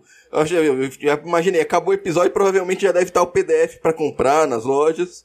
Aí depois que eu fui prestar atenção, tudo, com a informação que a próxima temporada do The Mandalorian é em dezembro do ano que vem, e esse o livro do Boba Fett é em dezembro do ano que vem. Então deu a entender, né, ainda não tem nenhuma informação info- oficial enquanto gravamos, que a próxima temporada do The Mandalorian vai ser The Mandalorian, o livro de Boba Fett, né? Será o, o tema da próxima temporada será focada nesse período do Boba Fett como o senhor do, do crime em Tatooine. Que não poderia ser menos empolgante possível depois do final que teve essa temporada. Eu, eu, eu preferia uma série que a próxima temporada fosse fo- focada na Kesha, que esfregou a cara do Boba Fett no concreto, do que do Boba Fett. Eu só vou dar o crédito pra, pra essa temporada focada no Boba Fett por causa da Chun-Li. Por causa da Mulan, né? Pô, mas ficou muito legal ela junto com ele. Realmente eu também, eu acho que também deu, deu um up ali no. Alguma coisa tinha que prestar ali, né? Por mim, ela falava, vai um pouco pro lado. E sentava junto ali, junto com ele. Pra não ficar sentada na, na beirada. Não, porque eu fico imaginando qual vai ser. O livro de Boba Fett vai ser o quê? Uma série sobre as memórias dele que ele escreveu durante. Ele tava lá no estômago do Salak. Não tinha nada pra fazer, ele escreveu lá as memórias dele. Cara, vou te dizer que quando eu li ele, livro de Boba Fett, cara, eu fui literal. Eu falei, caraca, vão lançar um livro dele ano que vem, ó. Em dezembro de 2021. Tipo, na minha cabeça, foi isso, foi literal. Foi The Book of Boba Fett, livro de Boba Fett. Ah, vão lançar um livro dele, contando agora as peripécias dele como o novo, o novo Jabba, o sucessor do Jabba. Né? Então, quando eu saí dali, terminou o episódio, pra mim foi isso. Eu fui bem literal, né? Depois eu estava comentando tudo, eu falei, caraca. Porque o que, que eu pensei? Anunciaram as séries de Star Wars novas agora, essa semana, antes do episódio, e não anunciaram a série dele. Então não, não tem série dele, né? Depois eu fiquei pensando, porra, e se não anunciaram justamente pra não causar, sei lá, um, um- um meio que um spoiler da, da temporada, né? Não, vamos anunciar depois, né? Pra dizer que, olha aqui, ó, o cara não morreu, ele vai. Porque se, se anunciou antes a série dele, ah, ele não vai morrer nessa temporada, né? Ah, eu acho que não quiseram estragar a surpresa, sabe? Porque falar naquele dia junto com um milhão de outras coisas ia ficar ok. Um hype já tá super alto por um monte de coisa. Hoje, no final da série, gerou mais um buzz a mais. Eu acho que a surpresa é que eles não quiseram estragar. Acho que não. Acho que todo mundo se concentrou no Luke. Todo mundo se concentrou no Luke e esqueceu do Boba Fett de novo. Ai, é, não, viu? Tem muita gente comentando isso. Acho que não esqueceram, não esqueceram, não.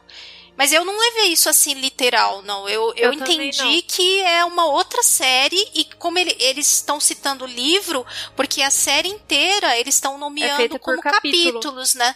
E não como episódio, season 1, se- season 1, 2 e, e- e episódio tal e tal. Eles já estavam nomeando como capítulos. E aí agora com isso ficou muito claro que eles estão tratando os arcos como cap- como livros e, e as, as partes menores como capítulos, né? Mas eu tô na expectativa de que seja separado mesmo, seja mais um spin-off. E eu acho isso sábio da série, porque como ela tra tá trabalhando com temas muito grandes e muita coisa, ela quebrando esses núcleos em séries separadas, ela eh, eles vão conseguir trabalhar isso melhor, né? Sim. Acho isso uma decisão muito acertada. E aí, Bia, o que, que tu achou? Eu não entendo nada dessa parte, gente, de dos Lords do Crime e tal. Mas quando eu vi, eu, eu porque eu Eu sou humilde, eu sei quando eu não sei as coisas, sabe? Aí eu tava tipo, nossa, beleza, o Bibi Fortuna tá de Lorde do Crime. Aí eu fiquei, tipo, pensando.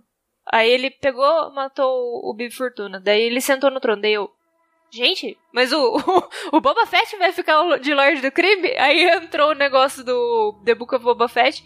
E daí eu fiquei, tá. Aí eu e o Victor ficamos conversando depois. Aí eh, tivemos duas opções aqui em casa, né? Pelo menos na nossa opinião. Ou seria dentro da própria série Mandaloriana, tipo uma temporada do Boba Fett, ou seria uma outra série. Mas eu acho que se for uma outra série, vai ser anunciada, tipo, muito em breve. Por exemplo, semana que vem, sei lá, porque eles esperam um pouco pra postar qualquer conteúdo que seja do último episódio, né? Por causa do, do pessoal Sim. assistir e tal. E, e eu acho que é uma grande opção, tipo, uma, uma, uma grande possibilidade, na verdade, que, que eles anunciem alguma coisa, se for, né? Alguma série anunciem na próxima semana. Então fica de olho. Eu acho quase certo que seja uma temporada dentro do The Mandalorian, porque dificilmente eu acho que a Disney ia colocar duas séries com temas parecidos de Star Wars no mesmo É. mês. Que já anunciaram que a terceira temporada é em dezembro Uhum. e anunciaram esse o livro de Boba Fett para dezembro. Pois então, é. eu acho que é a mesma coisa. É, se não fosse a questão da data de estreia, seria teria- daria pra ter mais certeza, né? Exatamente, a maior dúvida ficou, foi nisso, né?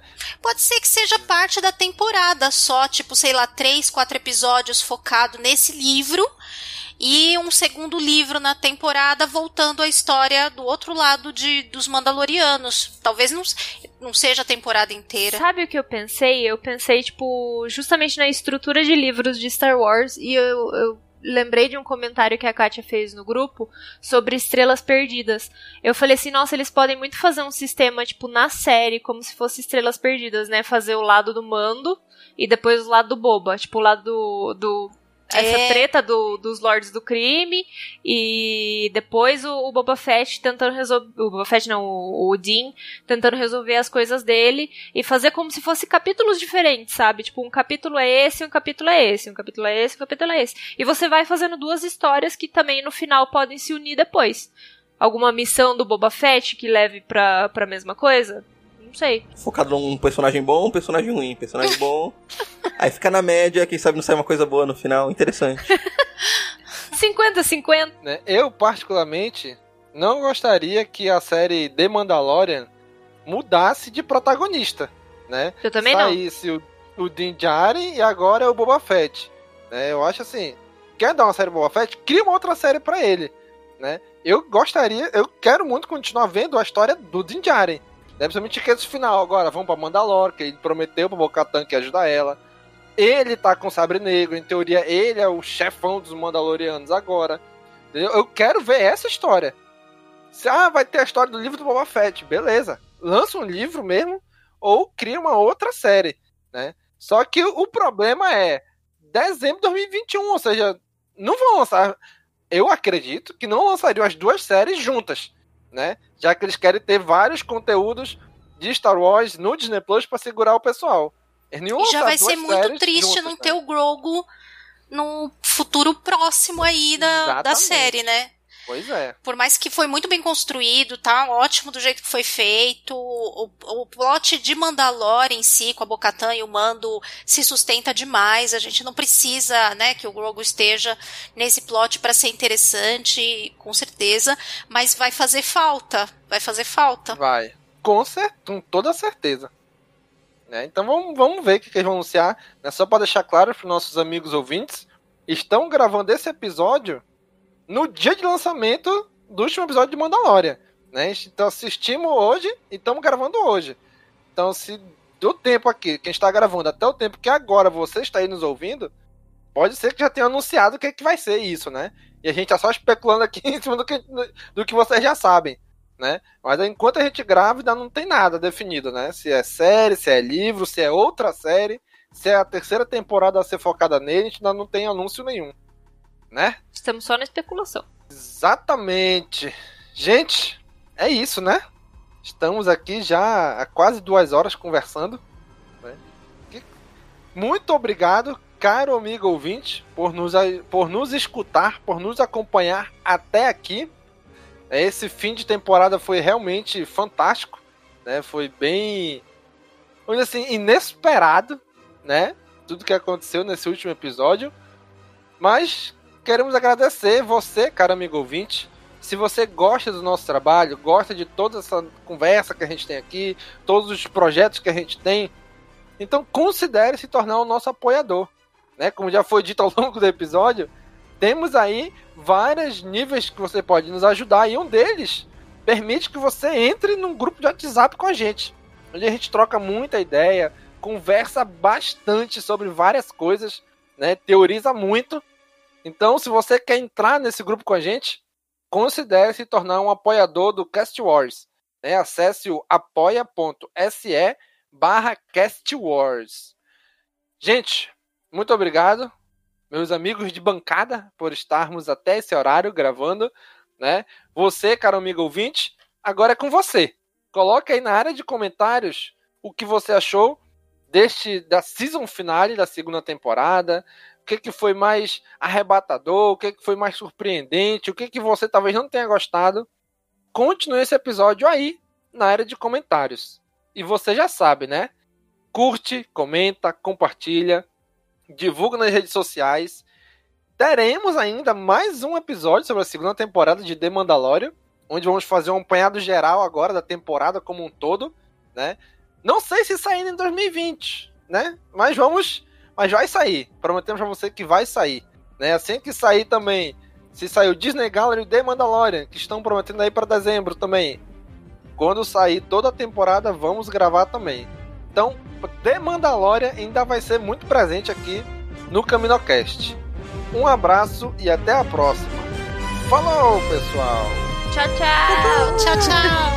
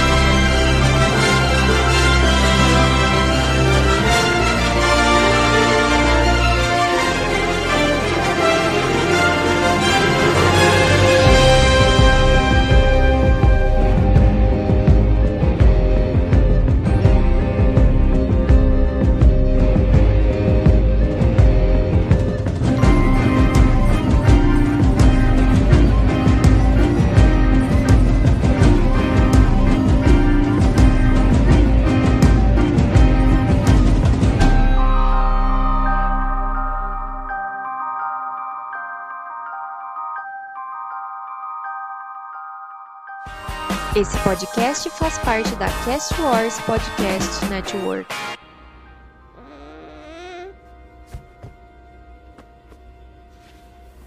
Abra as portas. Eu disse, abra as portas. Ficou maluco?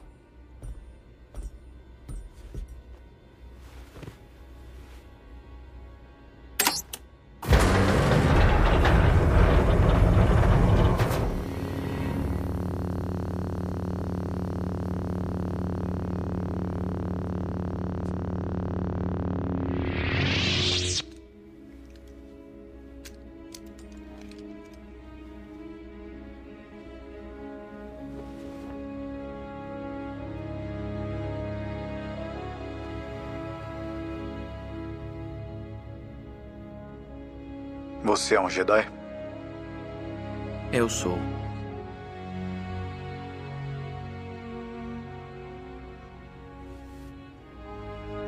Venha, pequenino.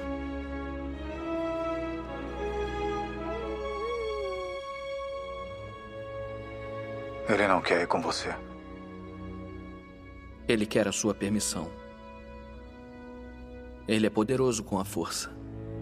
Mas talento sem treinamento não é nada. Eu darei minha vida para proteger a criança. Mas ele não estará seguro até que domine suas habilidades.